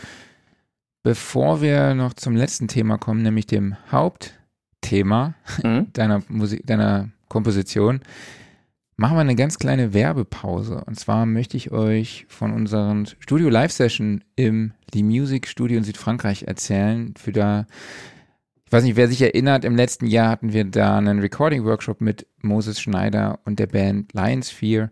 Und für dieses Mal haben wir die beiden Producer Henning Verlage und Kiko Maasbaum gewinnen können. Und die Studio Live Sessions finden am 16., vom 16. bis 20.05.2022 statt. Und während dieser fünf Tage arbeiten die beiden wirklich gemeinsam mit dem Künstler David Vidano an seiner Single. Ähm, angefangen von einer Demo könnt ihr dann miterleben, wie der Songs, Song sich Schritt für Schritt weiterentwickelt und am Ende dann eben auch zur finalen Produktion. Also David wird auch bei der Session dabei sein, live vor Ort auch den Song einsingen. Es wird live vor Ort dann auch am Text nochmal gearbeitet und ihr könnt das, wie gesagt, einfach Step by Step verfolgen. Also wie gesagt, im Workshop, äh, in den Studio Live Sessions ist enthalten eben dieser fünf Tage Producing Workshop, fünf Übernachtungen und also die Unterbringung in traumhaft, im traumhaften Anwesen in Südfrankreich. Also das Anwesen war vorher ein Weingut, es gibt eine Orangerie, es gibt eine Scheune, in der auch überall aufgenommen werden kann. Es gibt einen Pool, also äh, da ist das Wetter vielleicht auch wieder besser, wieder ein bisschen besser, vor allem auch in Südfrankreich dann mhm. auch wärmer. Und ihr habt auch wirklich eine All-Inclusive Verpflegung mit Getränken, regionale Küche und, und, und. Und genau, das Datum habe ich ja schon gesagt, 16. bis 20. Mai. Preis liegt bei 1990 Euro ohne Mehrwertsteuer und für alle, die bis zum 14.04. buchen, haben wir, legen wir noch ein Studioszene-Ticket dabei. Dazu. Sehr cool. Genau, und alle Infos findet ihr unter soundrecording.de slash Studio Live Session und ich äh, freue mich auf jeden Fall schon. Ich kann nur leider nicht dabei sein. Äh, aber Klaus, du fährst ja hin, ne? Je nachdem, äh, vielleicht. Also das Problem ist, ich habe allein schon jetzt dadurch, dass du Südfrankreich und die entsprechende Küche erwähnt hast, habe ich Hunger gekriegt. Also. Ja, ich auch. Also wirklich, ihr müsst euch Lee Music Studio, gibt es auch einen Artikel bei uns auf der Website, findet ihr auch unter soundrecording.de slash, slash live sessions. Also ist wirklich ein Top-Studio. Ja, wie gesagt, ein sehr traumhaftes Anwesen mit Pool. Also es ist wirklich äh, sehr, sehr lukrativ. Und ich finde, der Preis ist eigentlich, ist auch gerecht. Ich finde es eigentlich immer noch recht günstig. Ich meine, Tim, du hast ja auch Erfahrungen, du hast ja schon angesprochen, du hast 4000 Euro für einen Workshop ausgegeben. Ja, ich kann das nur empfehlen. Also erstmal weiß ich, dass Henning ein super Typ ist. Abgesehen davon, dass wir zusammen studiert haben, macht er natürlich A, Top-Produktion, die ganzen Workshops, die er schon gegeben hat, auch die Videos mit euch oder die, die Masterclass. Also da kann man so viel mitnehmen.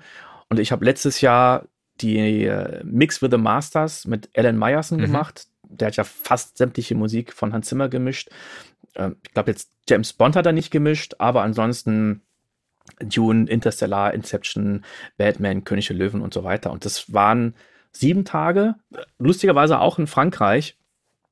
Und es ist was anderes, ob man sich jetzt ein Video anguckt wo einem was erzählt wird, oder ob man sich mit mehreren Leuten trifft, die genauso drauf sind wie man selber. Mhm. Und dann hat man noch mhm. ein Co-Dozenten und man kriegt einfach eine ganz andere Verbindung zueinander, wenn man mehrere Tage, äh, ich hätte schon fast gesagt, das Bett teilt, ne? aber ähm, mhm.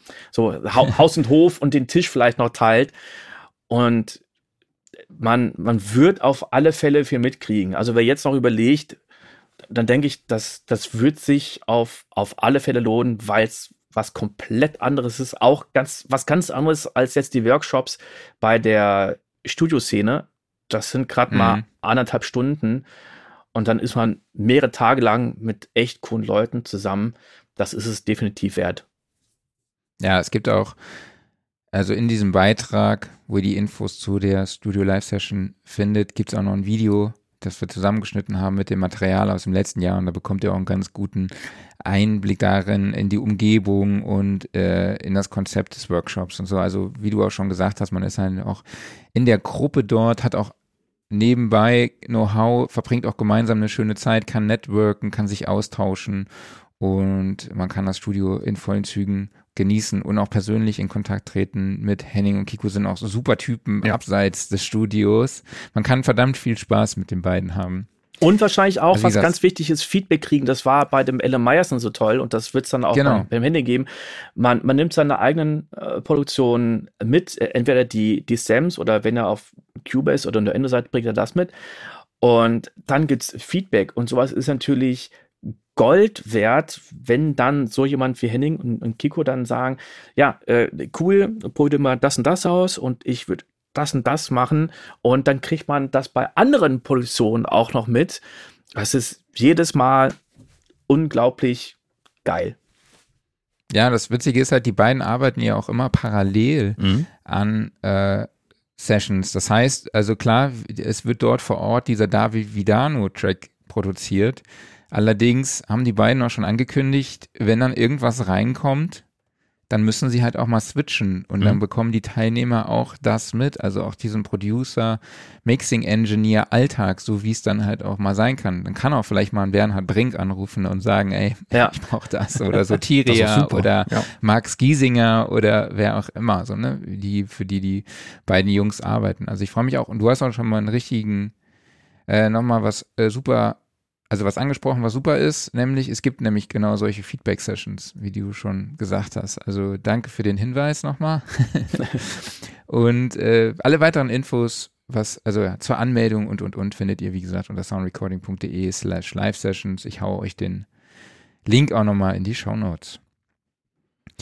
Ähm, ja, lass uns mal zum, zum Hauptthema kommen, deiner mhm. Komposition. Ich weiß, hast du schon gerade die Möglichkeit, das ja. mal reinzuhören. Genau, ich habe es schon aufgerufen und ähm, hier ist, ich lasse es jetzt auch mit dem Bild laufen. In der Tat ist jetzt aber eigentlich der, der Ton hier wichtiger und ich lasse es jetzt mal ablaufen.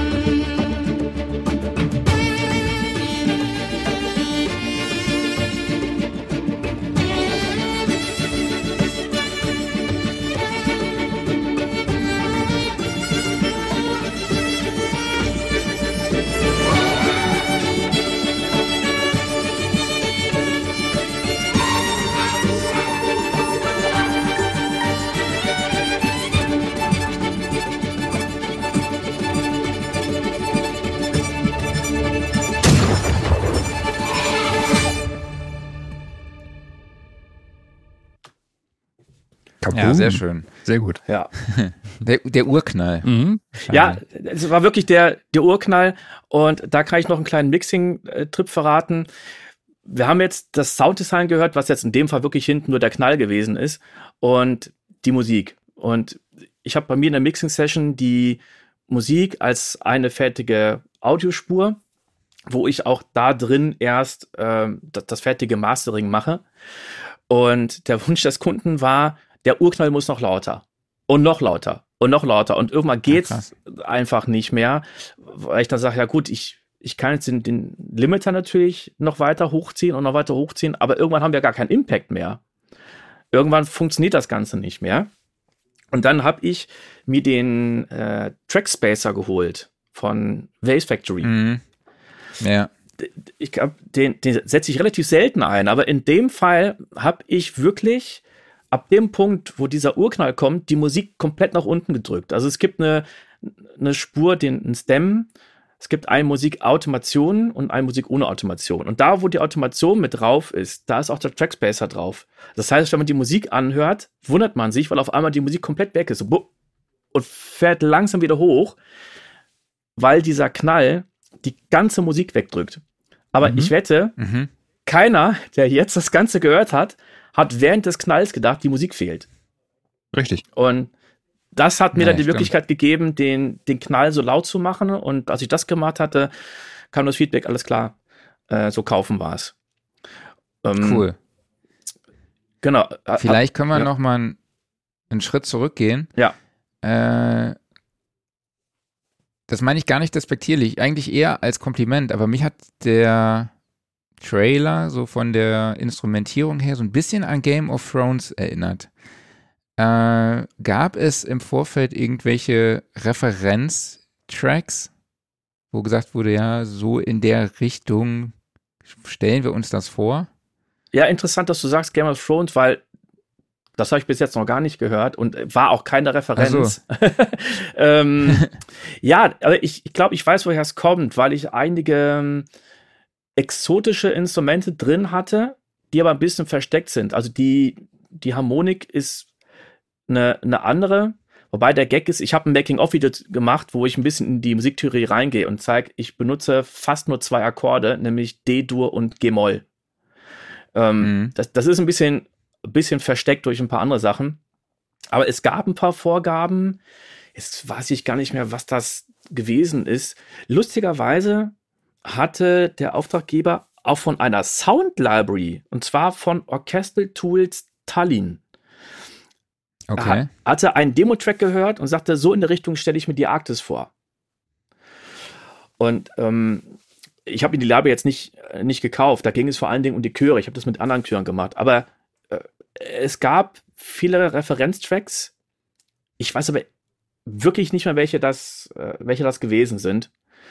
Okay. Äh, ich hatte im Endeffekt, ja, freie Hand. Das einzige, die einzige Vorgabe oder Vorgaben waren äh, es soll wirklich ein musikalisches Thema sein und nicht irgendein Rhythmus oder sowas. Mhm. Also es mhm. soll melodiös sein. Die zweite Vorgabe, dass es auch in anderen Teilen in der Show benutzt werden kann.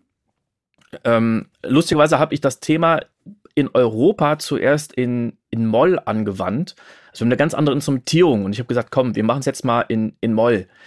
Und dann kam das Feedback, nee, nee, nee, mach genauso wie davor. Gut, äh, ich habe einen Gitarristen aufgenommen, der, der musste nochmal alle Spuren neu einspielen. äh, haben wir dann ein Duo gemacht und äh, sie wollten auch, dass das Thema im Zoo auch funktionieren kann. Das ist das, das nächste Ziel, dass im Zoo überall auch irgendwo Musik abgespielt wird und ah, okay. Das Thema auch da gespielt werden kann. Und äh, dementsprechend variabel musste das Ganze dann, dann auch sein. Und äh, die, die Wahl auf die Geige, ich kann es gar nicht mehr sagen, wie das gekommen ist. Also ich weiß, ich habe mit den Akkorden irgendwie angefangen. Und dann erst kam die Melodie.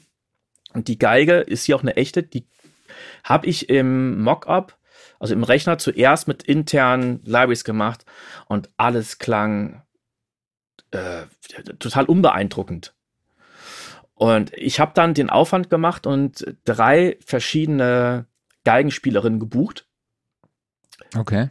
Ähm, weil ich einfach ausprobieren wollte, welche passt am besten. Also jeder hat die volle Gage bekommen. Ich habe nie mhm. gesagt, ja, spiel mal und wenn es mir gefällt, dann kriegst du den Job oder kriegst die andere Hälfte. Jeder hat wirklich die volle Gage bekommen. Und der, der Anfang ist ja von den Tönen leicht zu spielen, aber mir war dieser Sound so wichtig. Das ist von Anfang an, der Ton muss da sein, der muss sofort Power haben, der muss Energie da haben, der mhm. muss da sein und nicht nur von der Lautstärke, sondern auch vom, vom Sound, den der Spieler macht. Ähm, das ja. war schon sehr anders. Und der, der hintere Part, dieses und da geht es nochmal noch mal höher, noch, noch eine Lage. Das ist saumäßig schwierig. Und ich habe mich dann nachher für die Hannah Grams entschieden. Lieben Gruß an die, an die Hannah. Die hat so geil abgeliefert. Und im Making-of-Video sieht man auch, wie sie spielt. Und das sieht, das sieht so läppisch aus. Also, das wäre das total einfach. es gibt diesen Spruch, bei Profis sieht das so einfach aus. Und ich war schon, mhm. als wir mhm. zusammen die Aufnahmesession gemacht haben, so beeindruckt, dass man nicht so, so eine Stirnesfalte gesehen hat, boah, verdammt, wie kriege ich das hin? Dann so angestrengt, nee, und man kann auch in dem, in dem Making-of-Video sehen, wie sie so mitgeht, mit, mit jedem einzelnen mhm. Ton. Und mir war das wichtig, dass man in jeden Ton wirklich Leben gibt. Und das hat die, die ganze Produktion nochmal ein Level nach, nach oben gepusht. Da bin ich ihr sehr, sehr dankbar für. Okay, cool. Ähm, zum Schluss vielleicht noch die Frage zum Mixing-Prozess und inwieweit spielte das Abspielsystem vor Ort eine Rolle? Du hast ja gesagt, du warst nicht da. Hm. Wie hm. kann man sich den Mixing-Prozess dann vorstellen? Äh, ja, das ist natürlich immer sehr wichtig, für welche Show man mischt. Ich hatte hier das Glück, dass ich erfahren hatte, dass der Marc Raschdorf da, äh, da vor Ort äh, mischt. Das ist einer meiner ehemaligen SAE-Studenten. Also der mhm. hatte bei mir Unterricht und sich anderen Dozenten aus der SAE in Bochum. Mittlerweile äh, sehr erfolgreicher FOH-Mischer. Wir haben erst heute noch telefoniert. Super Typ. Und das war echt reiner Zufall, weil mir gesagt wurde, ja, Tim, kümmere dich doch wegen Sound und in, in welchem Format du ablieferst. Äh, äh, telefoniere mal mit dem und dem. Und dann habe ich mit jemandem telefoniert, das war nicht der Marc, und habe dann aber festgestellt, dass der Marc bei denen irgendwie im Auto sitzt. Und habe gesagt, ey, das, das ist ja super. Und dann standen wir immer wieder im Kontakt und wir haben immer wieder gequatscht, wie das mit der Mischung ist.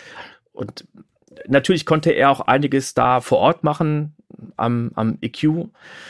Aber er konnte mir zum Beispiel sagen, ja, äh, vielleicht packst du noch die äh, Bässe ein bisschen weniger, ähm, ziehst irgendwie bei, lass mich lügen, bei 120 Hertz nach unten. Und mir war vor allen Dingen auch wichtig, wie verständlich ist die Sprache. Das war für mich das, mhm.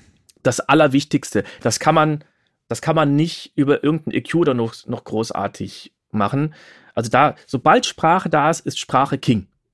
Mhm. Und das heißt, da durfte nicht zu laut sein, weder von den Soundeffekten noch von der Musik. Da bin ich lieber zu leise mit dem Rest, weil ich glaube, dass die Leute sich selten beschweren und sagen, boah, die Musik war so leise. Also vielleicht gerade im, im Stream. Also danke, dass ich darauf hingewiesen worden bin, dass man es lauter machen soll. Aber ansonsten nicht. Und ähm, ja, da standen wir immer im Austausch und das war, war toll, dass ich mich auf ihn so stark verlassen konnte. Und wir konnten ja auch über konkrete Werte sprechen. Also wir haben nicht gesagt, mach mal ein bisschen leiser, sondern da habe ich schon immer konkrete Vorgaben bekommen. Und das hat die Zusammenarbeit dann wirklich sehr, sehr leicht gemacht. Okay, wie lief die Kommunikation dann? War das, oder war das in Deutschland dann, oder? Nee, die haben das in, in diesem Zoo aufgebaut, in, in Frankreich.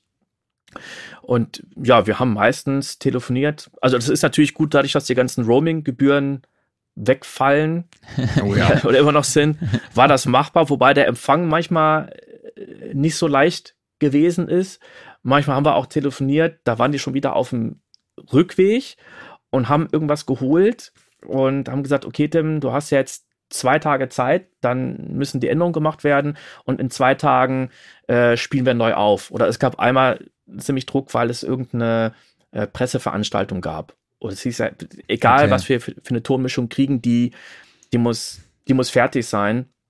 Äh, auch ähm, viele Leute, die sich dann nochmal übrigens das, das Thema an, anhören, da stecken unglaublich viele Instrumente drin. Also ich habe da so kleine Ear-Candies versteckt. Man hört da mal eine Tabla, da mal eine Dabuka. Ich habe hier viele Instrumente.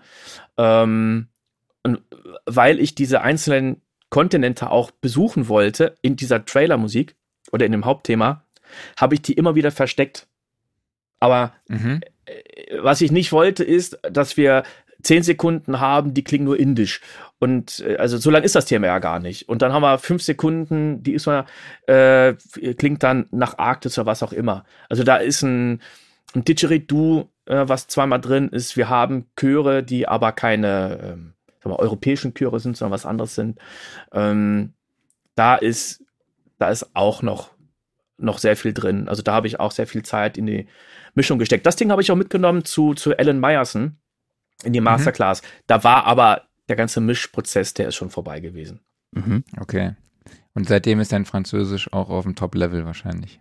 Äh, total. Also ich kann, ich kann echt kein einziges Wort Französisch, aber ich muss natürlich versuchen, einigermaßen klar zu kommen, an welche Stellen die Aufnahmen kommen. Also wir haben es ja einmal auf Französisch aufgenommen.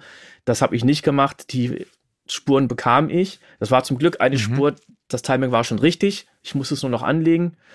Und ja, jetzt hatten wir gestern die Aufnahme mit der äh, Annette Frier, wo wir auch immer gucken mussten, äh, wo ist das französische Pendant dazu. Mhm. Also ich mhm. musste schon gucken, an welche Stellen mache ich das, weil ich ähm, alles Innuendo eingerichtet hatte, dass der Text unten eingeblendet wird. Die Annette hätte das vom Blatt äh, lesen können.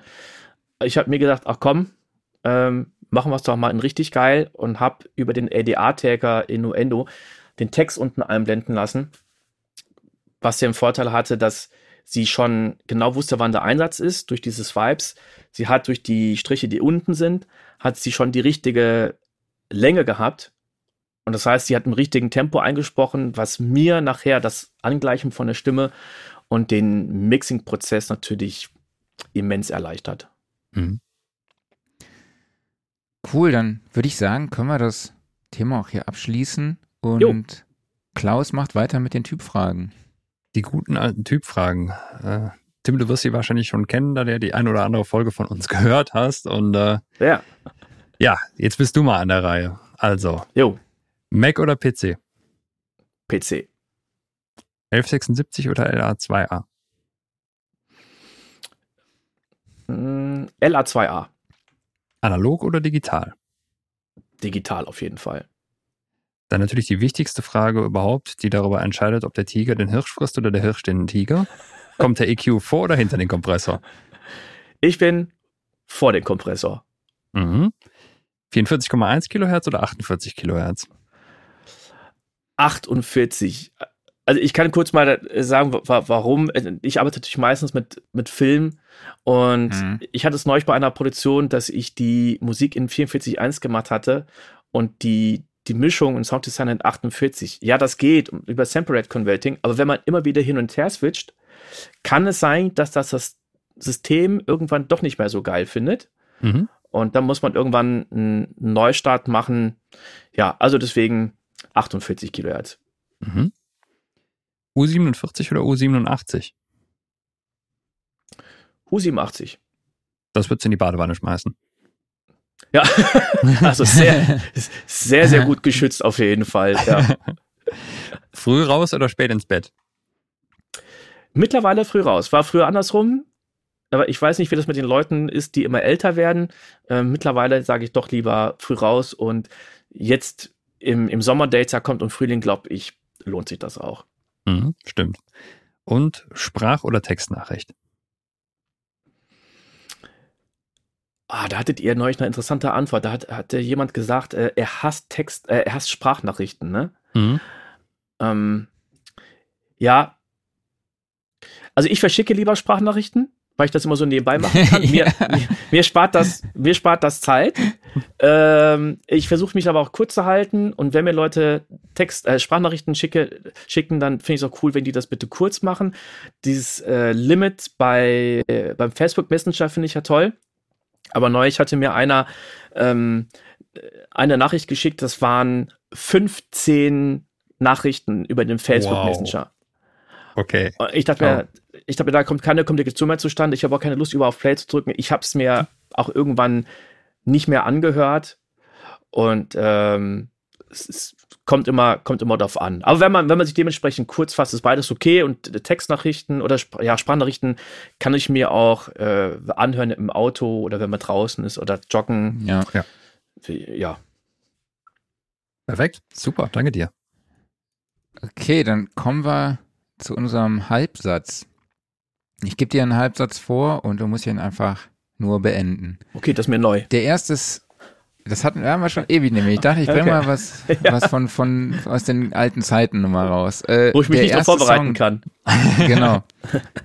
Der erste Song, den ich auf meinem Instrument gespielt habe, war. Der erste Song?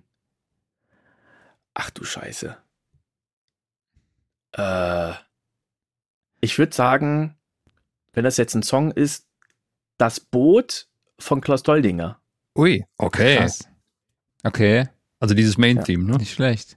Ja, genau. Mhm. Also Geil. damals warst du schon richtig so filmmusikmäßig schon.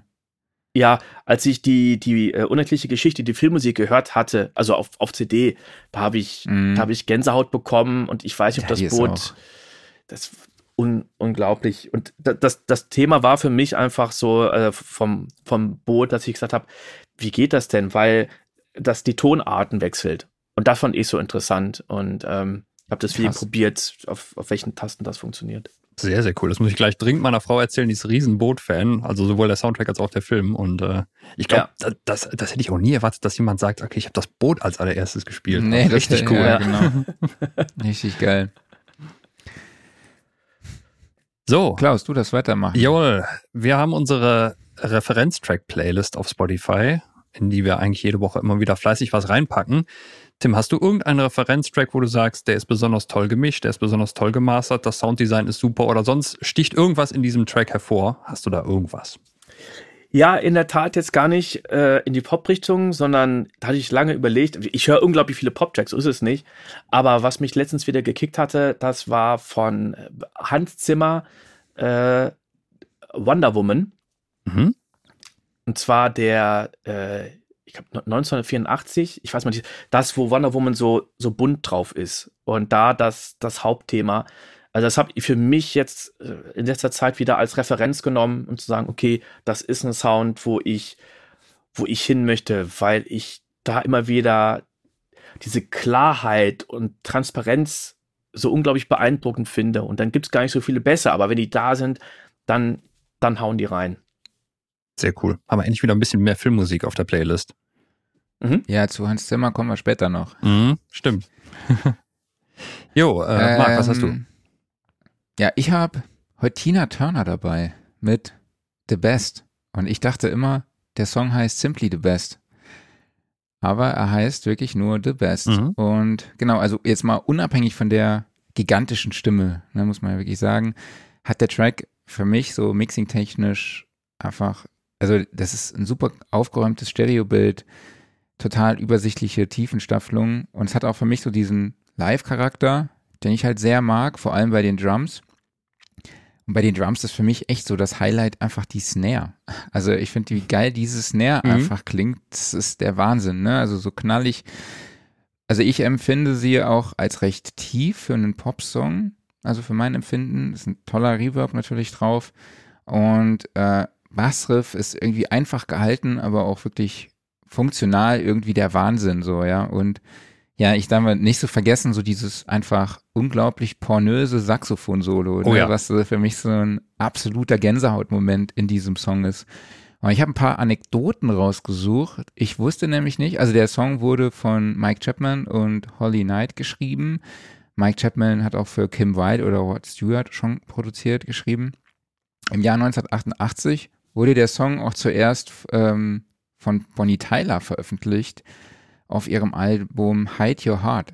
Das wusste ich gar nicht. Nee, also ich wusste nicht. nicht, dass der Song vorher schon von Bonnie Tyler mal veröffentlicht wurde. Und dann die erste Version von äh, Tina Turner kam dann 1989 auf ihrem Album Foreign Affair. Und produziert wurde das von Dan Hartmann. Das ist der, dieser Typ, der Relight My Fire Ach cool. Äh, singt. Mhm. Das ist ja auch voll der geile Hit so. Äh, genau. Und, und, mit Tina Turner erreichte der Song dann eben Platz 4 der deutschen Charts und in den USA dann Platz 15. Und für mich wirklich so einer der legendären Pop-Songs, glaube ich. Absolut. Ähm, ich ich habe auch das Musical gesehen. War einfach mega. Also tolles, tolle Geschichte. Ja, ich, ich knüpfe thematisch jetzt einfach mal daran an. Ich habe keinen speziellen Song dabei, sondern ich habe äh, letzten Freitag einfach mal wieder festgestellt, wie geil einfach nur 80er Musik ist. Und zwar aktuell läuft auf Tele 5 wieder Schläferz, die schlechtesten Filme aller Zeiten. Es lief ein unglaublich unterirdischer Horrorfilm, ähm, der unter anderem ähm, produziert wurde von John Michael Thor, irgendwie so ein äh, 80er Jahre Metal-Mucker, der auch, glaube ich, gleichzeitig mal äh, Profi-Bodybuilder und keine Ahnung was alles war. Und da ging es dann um, äh, ja, irgendeine so Band zieht in so ein Landhaus und da sind dann die Dämonen am Werk und alles ist ganz, ganz schlimm. Furchtbarer Film. Aber äh, es war natürlich auch entsprechend die Musik dieser Band, die da drin, die war auch noch nicht mal die allergeilste. Aber einfach dadurch, dass es 80er Musik war und die diesen ganz speziellen Produktionsvibe und Sound hat, ähm, war es automatisch doch wieder gut und einfach, ich weiß nicht, ob das generell so gilt, aber ich, mit jedem, wo ich darüber gesprochen habe, ist immer so, ja, 80er Musik, geil, geil, geil. Können sich irgendwie alle drauf einigen. Und ich habe jetzt einfach mal als, äh, ja, so als einen exemplarischen Song, der nicht so bekannt ist, von der Band Blue Murder, den Song äh, Valley of the Kings draufgepackt. Das ist einfach so eine 80er Jahre, ja, äh, Hard Rock, gib ihm äh, Nummer, war ich schon sieben Minuten lang, wo halt wirklich äh, Tonnen Reverb drauf, breiteste Produktion, keine Ahnung was. Warum das Ding nicht äh, durch die Decke gegangen ist, weiß ich nicht, aber äh, es ist halt einfach, es suppt vor 80er und es ist schön. Geil. Es ist echt ein guter Punkt. Also mich würde dann auch mal interessieren, ob wie geil Stranger Things danach noch wäre, wenn nicht diese 80er Musik ja. da eine Rolle spielen würde, ne? Oder vielleicht auch sogar diese, generell diese 80er Jahre Charakter. Mhm. Aber ich glaube, wir sind halt Kinder der 80er, deshalb Klar. feiern wir die auch gerade so hart ab, ne? Mhm. So. Okay, ja, Tim, dann vielen, vielen lieben Dank, dass du heute dabei warst. Vielleicht kannst du zum Abschluss nochmal sagen, wo findet man dich, deine Videos und deinen Podcast? Ja, ah, vielen, vielen Dank. Also den Podcast, Soundcast, Filmmusik und Sounddesign auf allen Portalen, Podbean, Spotify, Google Podcasts. Ansonsten haben wir noch den YouTube-Kanal Tim Heinrich Deutsch. Oder wer unbedingt drauf steht, mich mit äh, englisch-deutschem Akzent zu hören, dann Tim Heinrich Englisch. Sehr cool. Okay, cool. Also die, die Links haue ich euch auf jeden Fall nochmal in die Show Notes. Ja, und da gibt es auch sehr, sehr viele Making-ofs zu den, den Produktionen, zu Filmmusik für äh, ZDF, ARD oder jetzt auch für die Show, wo es um das ähm, Hauptthema geht, wo wir wirklich in die Spuren reinhören, in das äh, Mixing reingehen. Da wird dann noch einiges kommen. Durch den Umzug, den ich jetzt hatte und Umbau, war ich ein bisschen verhindert, aber jetzt kann ich demnächst wieder einiges am, am neuen Material raushauen. Also ich bin da für alle Art und, und Fragen und Anregungen ähm, gespannt. manchmal gibt es ja so Fragen, auf die man selber gar nicht gekommen wäre. Deswegen, mhm. ich bin für jede Anregung immer gespannt, wenn äh, jemand sagt, ja, was hast du da für ein Plugin benutzt oder warum hast du das Stück in D-Dur geschrieben oder was weiß ich. Ja, schön, dass ich bei euch gewesen bin. Ja, wie gesagt, vielen, vielen lieben Dank. Ähm, ich habe auch schon angekündigt, dass ich euch da im Studio mal bald besuchen komme. Ja. Äh, Steff, bei Stefan hat auch noch was gut bei mir. Ich muss ihn noch auf ein Steak einladen. Genau, ich muss die Jungs auch äh, dringend mal wiedersehen. Ich habe seit Jahren nicht mehr gesehen. Zumindest in live nicht, oder? Ja, bei nee, Skype auch, auch, auch via Skype nicht. Ja, Stefan habe ich irgendwann zwischendurch nochmal gesehen, aber Uli glaube ich schon locker drei, vier Jahre nicht mehr. Ach krass, okay. Ja, da wird Zeit, Klaus. Mhm. Muss man da mal, mal hin. Ja. Ja. Cool. Ja, dann wünsche ich dir alles Gute. Äh, schön, dass du dabei warst und wir hören uns. Danke, schöne Woche Super. euch noch. Ciao. Tim, vielen, vielen Dank. Danke Tschüss. Dir. Tschüss. Ja, super Typ, ne? Absolut. Kann man nicht mehr sagen.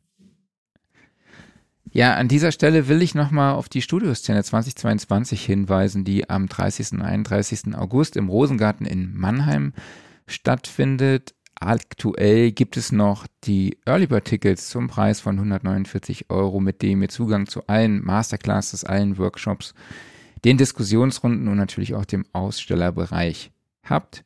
Bestätigt als Referenten sind bereits Ralf Christian Meyer, Moses Schneider, Philipp Schwer, Wolfgang Stach, Henning Verlage und Christoph Assmann, äh, die Jungs von zwei und auch Roy Recklis und auch die Ausstellerliste wird immer, immer länger. Ähm, alle Infos dazu findet ihr unter studioszene.de. Was war da wieder in der WhatsApp-Gruppe los? Da hat er tatsächlich jemand gefragt, ob wir Erfahrungen hätten mit der SAE. Tja, wurde, glaube ich, an der einen oder anderen Stelle mal wieder erwähnt, aber gut, andererseits, die Erfahrungen sind jetzt alle auch schon bei mir, ja, wie lange sind sie her? 15 bis 17 Jahre, je nachdem. Ne? Wie lange ist bei dir? Ja, das stimmt. Ich glaube 10 oder so. Ja, irgendwie sowas, ne? Etwas, etwas mehr, glaube ich, aber ja, hat sich ja auch nochmal einiges gewandelt im Laufe der Zeit. Ja, absolut. Aber wenn man unseren Podcast hört, dann müsste man wissen, dass wir beide zumindest äh, Erfahrungen mit der SAE haben. Aber den Link zur WhatsApp-Gruppe genau. findet ihr ebenfalls in den Show Notes. Genau, guck mal, ich kann den noch wunderschön hier unten nochmal einblenden. Da kann ihn auch jeder mitschreiben. Ich packe ihn aber auch nochmal. Ich kann auch in die Kommentare. Wir haben auch immer äh, einen, genau, regelmäßig einen Stammtisch in Discord am ersten und am dritten Mittwoch im Monat. Äh, und ich kann auch sagen, es gibt immer ganz gute Rabattaktionen für die Teilnehmer der WhatsApp-Gruppe. Also mal so 20% Rabattcodes für unsere Online-Masterclasses oder was uns sonst so an Rabattgedöns einfällt. Ne? Was da so vorbeigeflogen kommt, ne? Genau. Ja, haben wir ein, ein Thema der Woche? Oh, ja. Ich glaube, bei den Oscars war so ein bisschen was los. Könnten ne? wir darüber sprechen, über die Oscars? Ähm, wir können auch über deinen Urlaub sprechen, wenn du da Lust zu hast. Machen wir gleich. Machen wir gleich, machen wir gut. Offline machen wir erstmal Oscars, ne? ähm, ich meine, Chris Rock hat ein bisschen was einkassiert, ne? Ja, der hat, äh, ich, ich wollte schon sagen, nicht nur Hans Zimmer äh, hat äh, einen Oscar gekriegt, äh, Chris Rock hat auch eine gezimmert gekriegt, ne? allerdings nicht von Hans Zimmer. ne? ähm, Was für, Alter, geil. Was für ein Wortwitz, ey, unglaublich. Ja, Will Smith war not amused, ähm, was ja, ich sogar auf der einen Seite ein bisschen verstehen kann, aber ja, er ist dann, dann doch ein bisschen über die Stränge ge geschlagen, im wahrsten Sinne des Wortes. Im wahrsten Sinne des Wortes. Ja. Und es war ja, äh, wenn man da noch kurz drauf äh, äh, zurückgreifen kann, es war ja anscheinend das Wochenende der freien Schelle für Comedians, denn Oliver Pocher hatte sich ja zwei Tage vorher auch noch eine eingefangen. Ähm, ja, Genau. Also, das habe ich gar nicht so wirklich mitbekommen mit, bei Felix Sturm oder so. Ne? Ja, genau, beim Boxkampf, Boxkampf da. So. Äh, Aber er hat nicht geboxt, oder? Nö, er hat also, nicht geboxt, er, er war nur Zuschauer und dann wurde er geboxt, ne? Dann äh, ah, okay. gab es auch irgendwie längere Story drumherum und er hat sich eine ordentliche Schelle eingefangen. Ja, ja da gibt es bestimmt genügend äh, Artikel drüber gibt es, ja.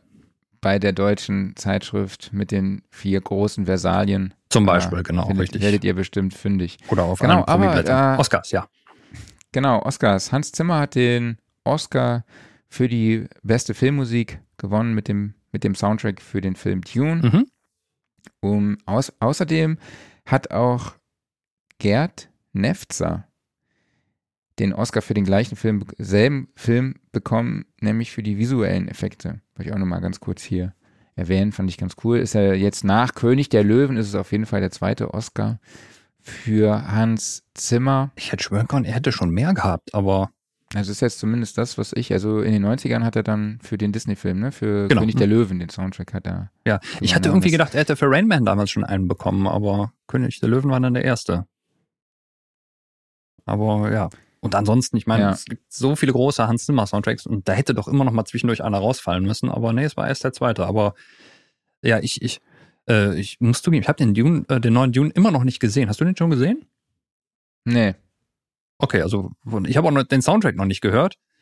Man kann ja auch jetzt, boah, jetzt kann man wieder Brücken schlagen, ne?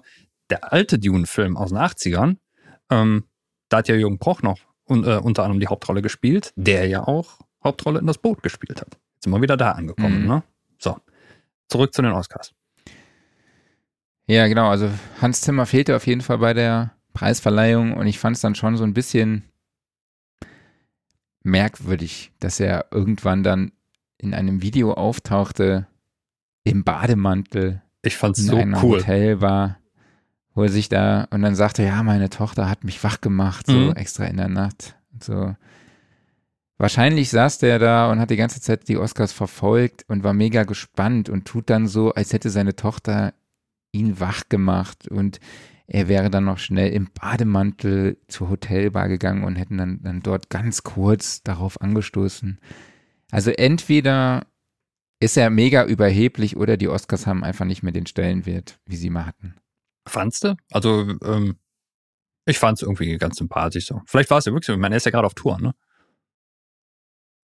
Ja, ich weiß nicht. Also auf mich hat es hm. auf jeden Fall sehr arrogant gewirkt. Okay. Kann natürlich auch wirklich so sein. Kann ich auch falsch empfunden haben, aber ich fand es auch irgendwie nicht Oscar-würdig. So. Also den Soundtrack natürlich auf jeden Fall, aber jetzt mal so. Naja, ich fand es irgendwie unangebracht. Aber egal. ähm, Offline-Modus. Warst ja letzte Woche offline ohne mich hier? Genau, richtig. Mhm.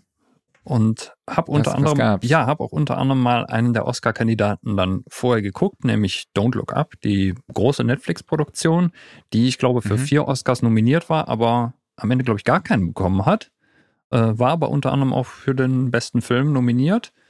Und halt mit absoluter Starbesetzung, also der da wären äh, Leonardo DiCaprio, Jennifer Lawrence, Meryl Streep und Kate Blanchett. Also vier Oscar-Preisträger in ja, den Hauptrollen. Und äh, eine schwarze Komödie darüber, dass ein Komet auf die Erde knallt. Ja, ich meine, die Thematik, die hat man ja schon ein paar okay. Mal. Äh, sei es irgendwie, wenn Bruce Willis heldenhaft auf den Kometen fliegt und da ein Loch einbohrt und einen Atomsprengkopf zündet oder mit Deep Impact oder was gab es noch alles. Äh, aber es, äh, also Don't Look Up, sehr, sehr cooler Film, ähm, der ein teilweise ziemlich aktuelles Weltbild widerspiegelt und ja, mhm. man muss schon bei der anderen, ein oder anderen Szene heftig grinsen. Ich fand den sehr gut. Wo du gerade Film erwähnst, habe ich gar nicht eigentlich mehr aufgeschrieben, aber ich habe neulich Windfall geguckt, Netflix-Film gibt da eigentlich nur drei beziehungsweise vier Schauspieler, unter anderem Jason Siegel, den man ja als Marshall von How I Met Your Mother kennt, dann äh, Jesse Plemons und Lily Collins. Mhm. Und es geht darum, dass einfach äh, dieser Jason Siegel mal das Gefühl haben wollte, in einem Haus von einem reichen Mann zu wohnen und ist dann einfach irgendwo an der, ich gehe auch davon aus, irgendwie in Kalifornien an der Grenze zu Mexiko einfach in ein Anwesen eingebrochen. Mhm. Und äh, wo halt auch niemand war, aber plötzlich tauchten dann doch die beiden Besitzer auf, also dieses Paar. Ähm, und dann musste er halt irgendwie plötzlich einen Kriminellen spielen. Mhm. So, ja, hat die dann gekidnappt, in Anführungszeichen festgehalten und dann ist irgendwie eine Komödie mit einem sehr, sehr krassen Ende, auf jeden Fall. Ach, cool. Ich will jetzt nicht so viel verraten, mhm. aber es ist auch ein Film, weil es gibt eigentlich nur drei Schauspieler mhm. und eine Szenerie praktisch. Ja, mehr oder weniger. Also das spielt sich alles auf diesem Anwesen halt eben ab. Ja, aber ne? sowas ist ähm, cool, so, so super minimalistische Settings. Ja, mega krass. Also es gibt noch einen vierten Schauspieler, der taucht aber nur ganz kurz auf. Mhm.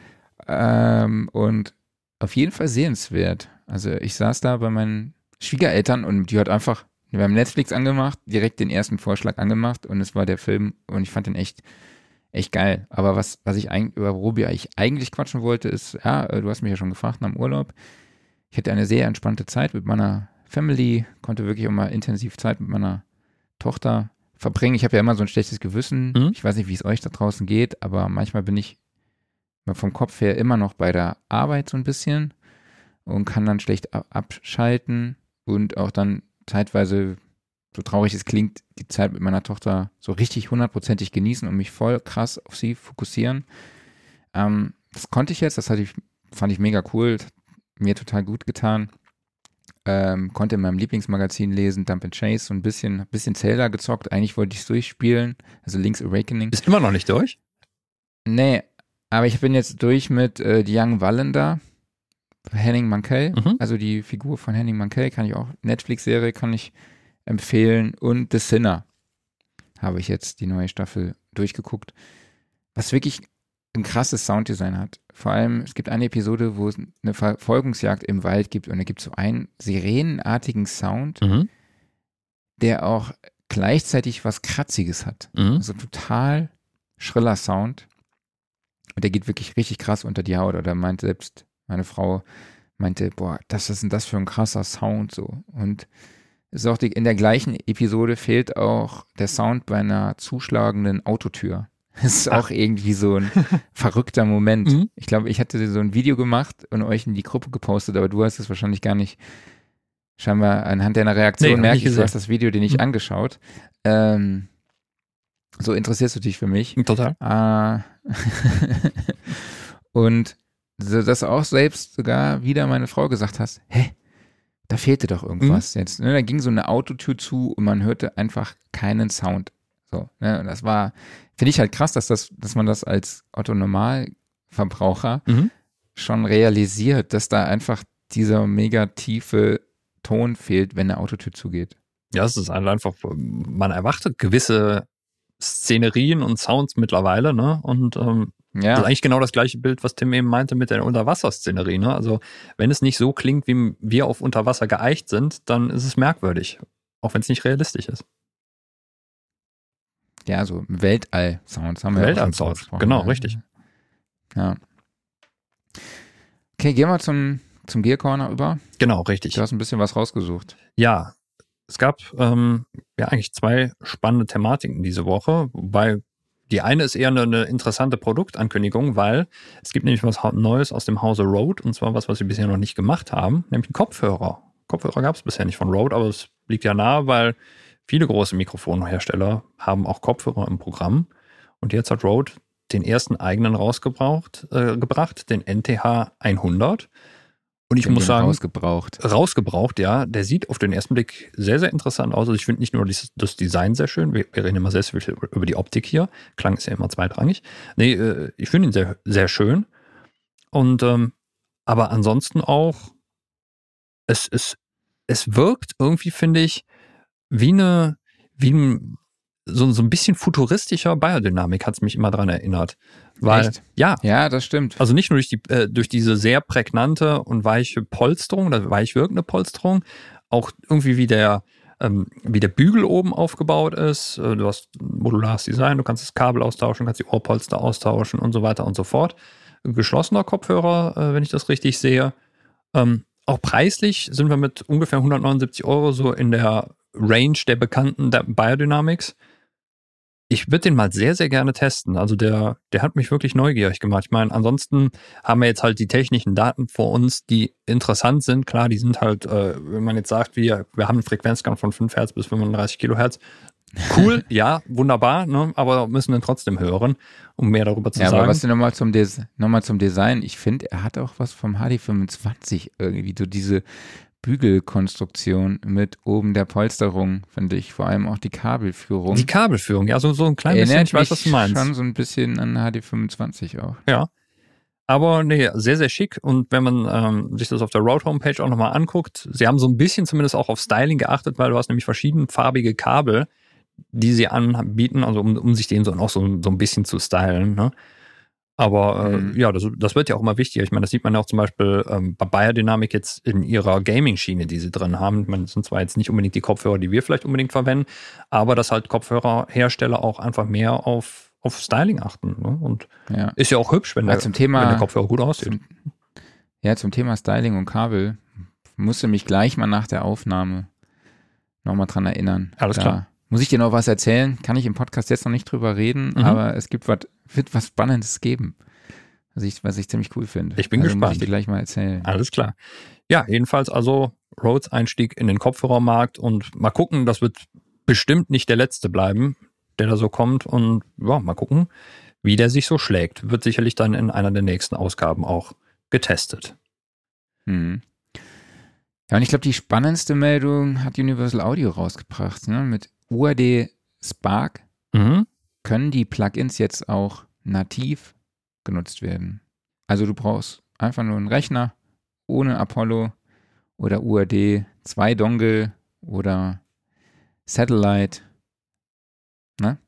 Aber da muss man doch jetzt direkt mal so ein paar Aber dranhängen. Ne? Und äh, es ist ja jetzt nicht so, dass sie hingehen und sagen, so, wir legen jetzt hier einen Schalter um und ab jetzt sind alle unsere Plugins auch nativ laufbar, sondern es sind A nur erstmal ganz bestimmte Plugins, B erstmal nur für Mac. Windows kommt irgendwann gegen Ende des Jahres. C auch nur in Verbindung mit einem Abo-Modell.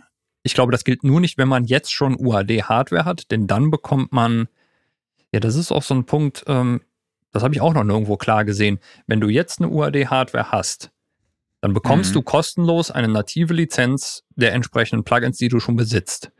Aber. Richtig, die nennt sich jetzt auch, also das Fileformat nennt sich jetzt auch UAD-X. Mhm, genau. Aber musst du trotzdem einen, äh, einen Abo-Plan bei Ihnen aktivieren, um diese Plugins nutzen zu können? Vermutlich doch dann nicht. Ja, das glaube ich schon. Also ich denke schon, dass du dieses Spark brauchst. Ne? Genau, aber dann, dann wäre doch eigentlich wiederum auch der, der, äh, dann ist es ja nicht mehr geschenkt, weil entweder mache ich dieses Abo-Modell und kriege damit alle Plugins. Ne? Also ja, es gibt halt so eine, so eine Software, die heißt äh, UA Connect. Mhm. Also muss es, genau. es also, muss eigentlich einen kostenlosen Plan geben, weil man kann sie nämlich nicht kaufen. Also du kannst, es gibt keinen Einzelkauf für die Plugins, sondern es gibt nur das Abo-Modell. Und das würde ja sonst nicht funktionieren. Also es muss im Endeffekt wie so eine Art ja, NFR oder sowas für die Leute geben, die die Hardware besitzen. Ja, ich glaube, es ist mit diesem, ist ja mit dem iLog connected, ne? Du brauchst dann den iLog und dann. Ich weiß es nicht, du bist der UAD-Besitzer. Also es ist. Also ich habe mir das ein bisschen. Mh. Es wirkt noch nicht klar für mich, äh, so oder so, so hundertprozentig eindeutig, was sie da jetzt ja, genau vorhaben. Mal gespannt. Und es scheint ja jetzt auch nicht so, dass das die Lösung für die aktuelle UAD-Situation ist, also dass die UAD in ihrer Hardware-Variante mit den Plugins M1 noch nicht M1 kompatibel ist für die Mac-Besitzer und wiederum für die Windows-Leute, dass sie auch noch nicht auf VST 3 läuft. Die nativen Versionen, die tun das, aber das sind ja wiederum auch andere Plugins insofern, dass du jetzt, wenn du eine, eine Session öffnest, dann wird ja jetzt nicht automatisch dann die native Version als Nachfolger geladen, sondern du hast ja immer noch das alte Ding am Start. Ne? Also muss es doch dafür auch noch eine abgedatete Version demnächst geben. Würde ich mir mal so vorstellen. Kommt bestimmt. Ne? Also kann ich mir auch so vorstellen, aber es ist auf jeden Fall interessant zu sehen, dass sie halt jetzt von, von der Hardware weggehen, was ja eigentlich für sie der Dongle war.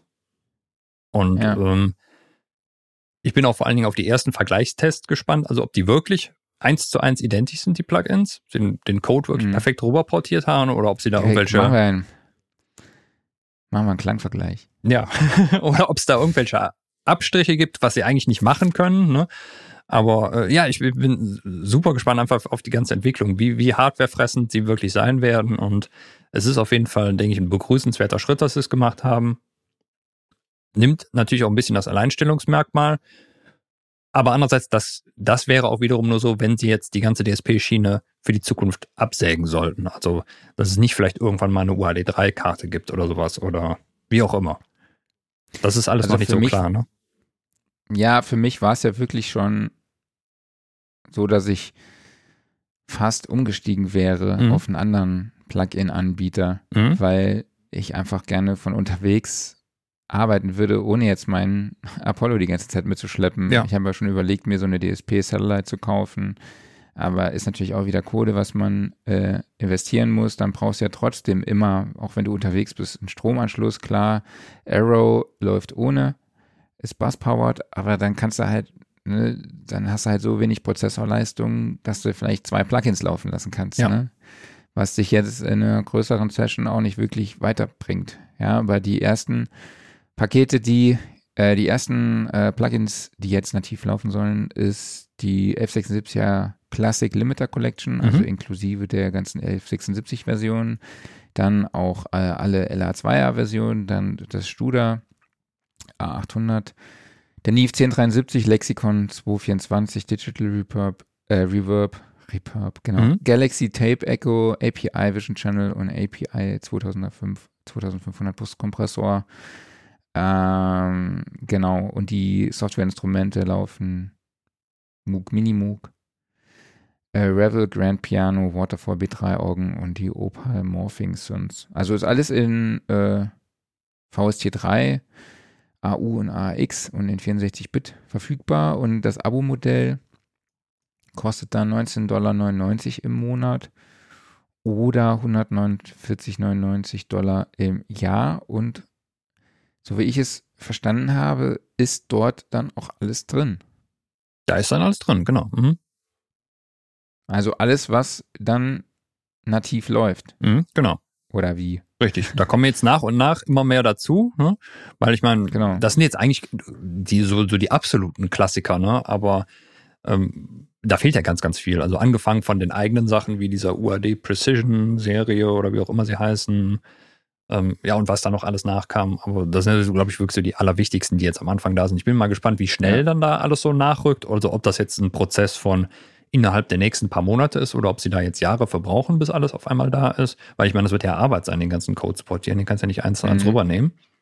Ja, mal schauen. Das sind sehr, sehr viele Fragen und ja. das wird jetzt einfach in der nächsten Zeit aufgelöst und mal gucken, was dann mit der Hardware-Plattform auch passiert. Also die Jungs von Gear News, die haben tatsächlich schon mal so einen kleinen Antest gemacht mhm. und laut bei einem Performance-Vergleich kam sogar raus, dass die Nativen weniger CPU-Power gebraucht haben als äh, die DSP-basierten. Das finde ich jetzt natürlich ein bisschen. Aber das kannst du ja nicht vergleichen eigentlich. Finde ich ne? spannend, kann man halt nicht so genau vergleichen, richtig. Ja. Aber sie klanglich sagen sie ja, ist kein Unterschied feststellbar. Ähm, aber könnt ihr ja mal euch durch, durchlesen. Die haben sich da echt viel Mühe gegeben. Also ich würde den ersten Eindruck da sich zu verschaffen. Ich würde auch erwarten, dass jetzt äh, jetzt rein prozentual gesehen muss irgendwie so ein einzelnes Plugin auf einem keine Ahnung was wie viel Core i9 Prozessor viel viel weniger verbrauchen als auf so ein paar Shark DSPs. Mhm. Die sind zwar hoch optimiert, aber die sind ja ganz schwach getaktet nur noch. Ja, wenn man jetzt mal weiterspinnt, ne, du hast schon angesprochen, die äh, die Rechner werden immer performanter. Mhm. Es ist möglich, diese ganzen Plugins nativ auf dem Rechner zu äh, berechnen. Was machen dann beispielsweise halt Satellite-Besitzer? Das ist die große Frage. Die haben ja eigentlich ähm, die Kohle dann umsonst ausgegeben.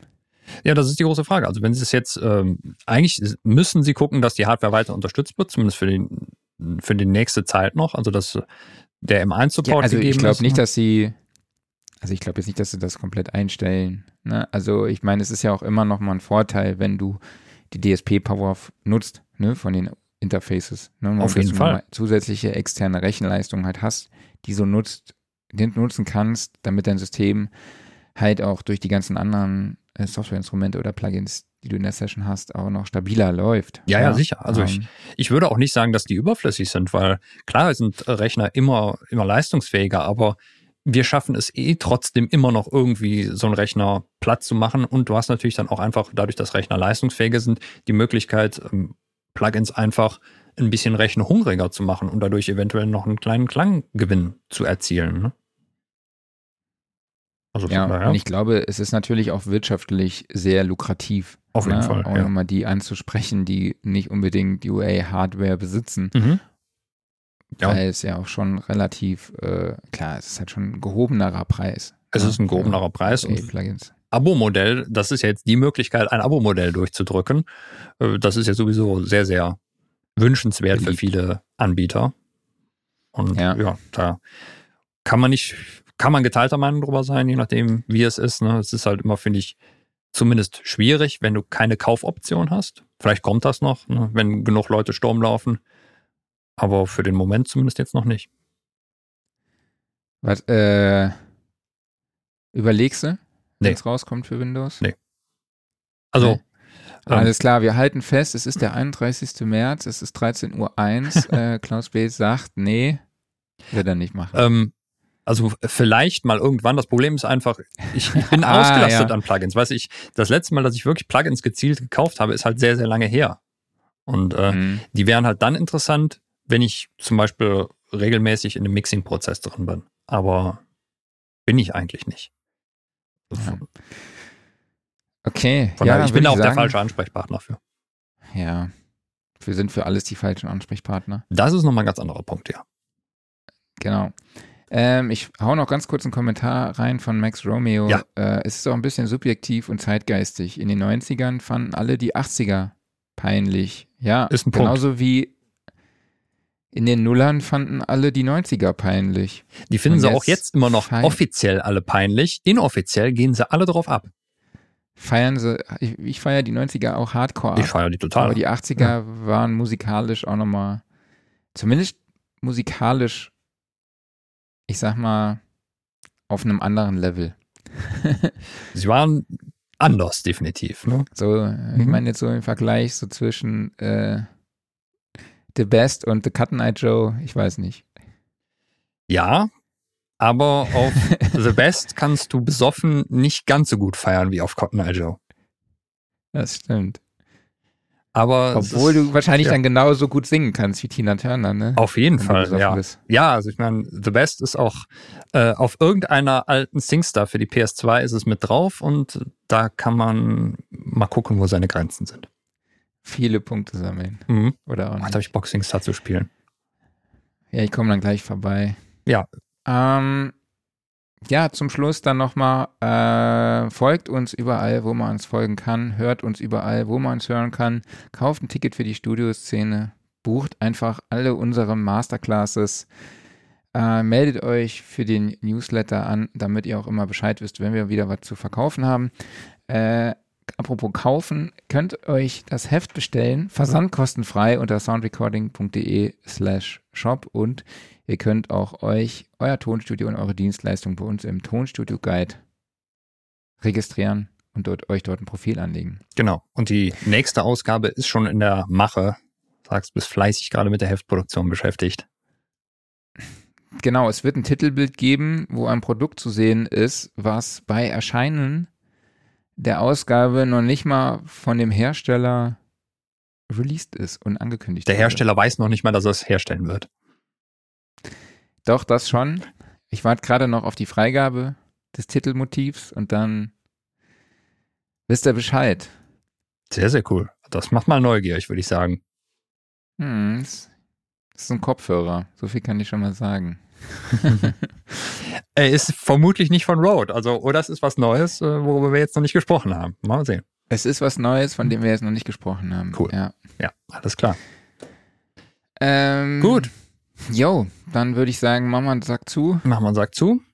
Und an dieser Stelle dann erheben wir uns von unserem wunderschönen äh, Studiosofa, denn das wird euch präsentiert vom Music Store in Köln, dem Paradies für Musiker.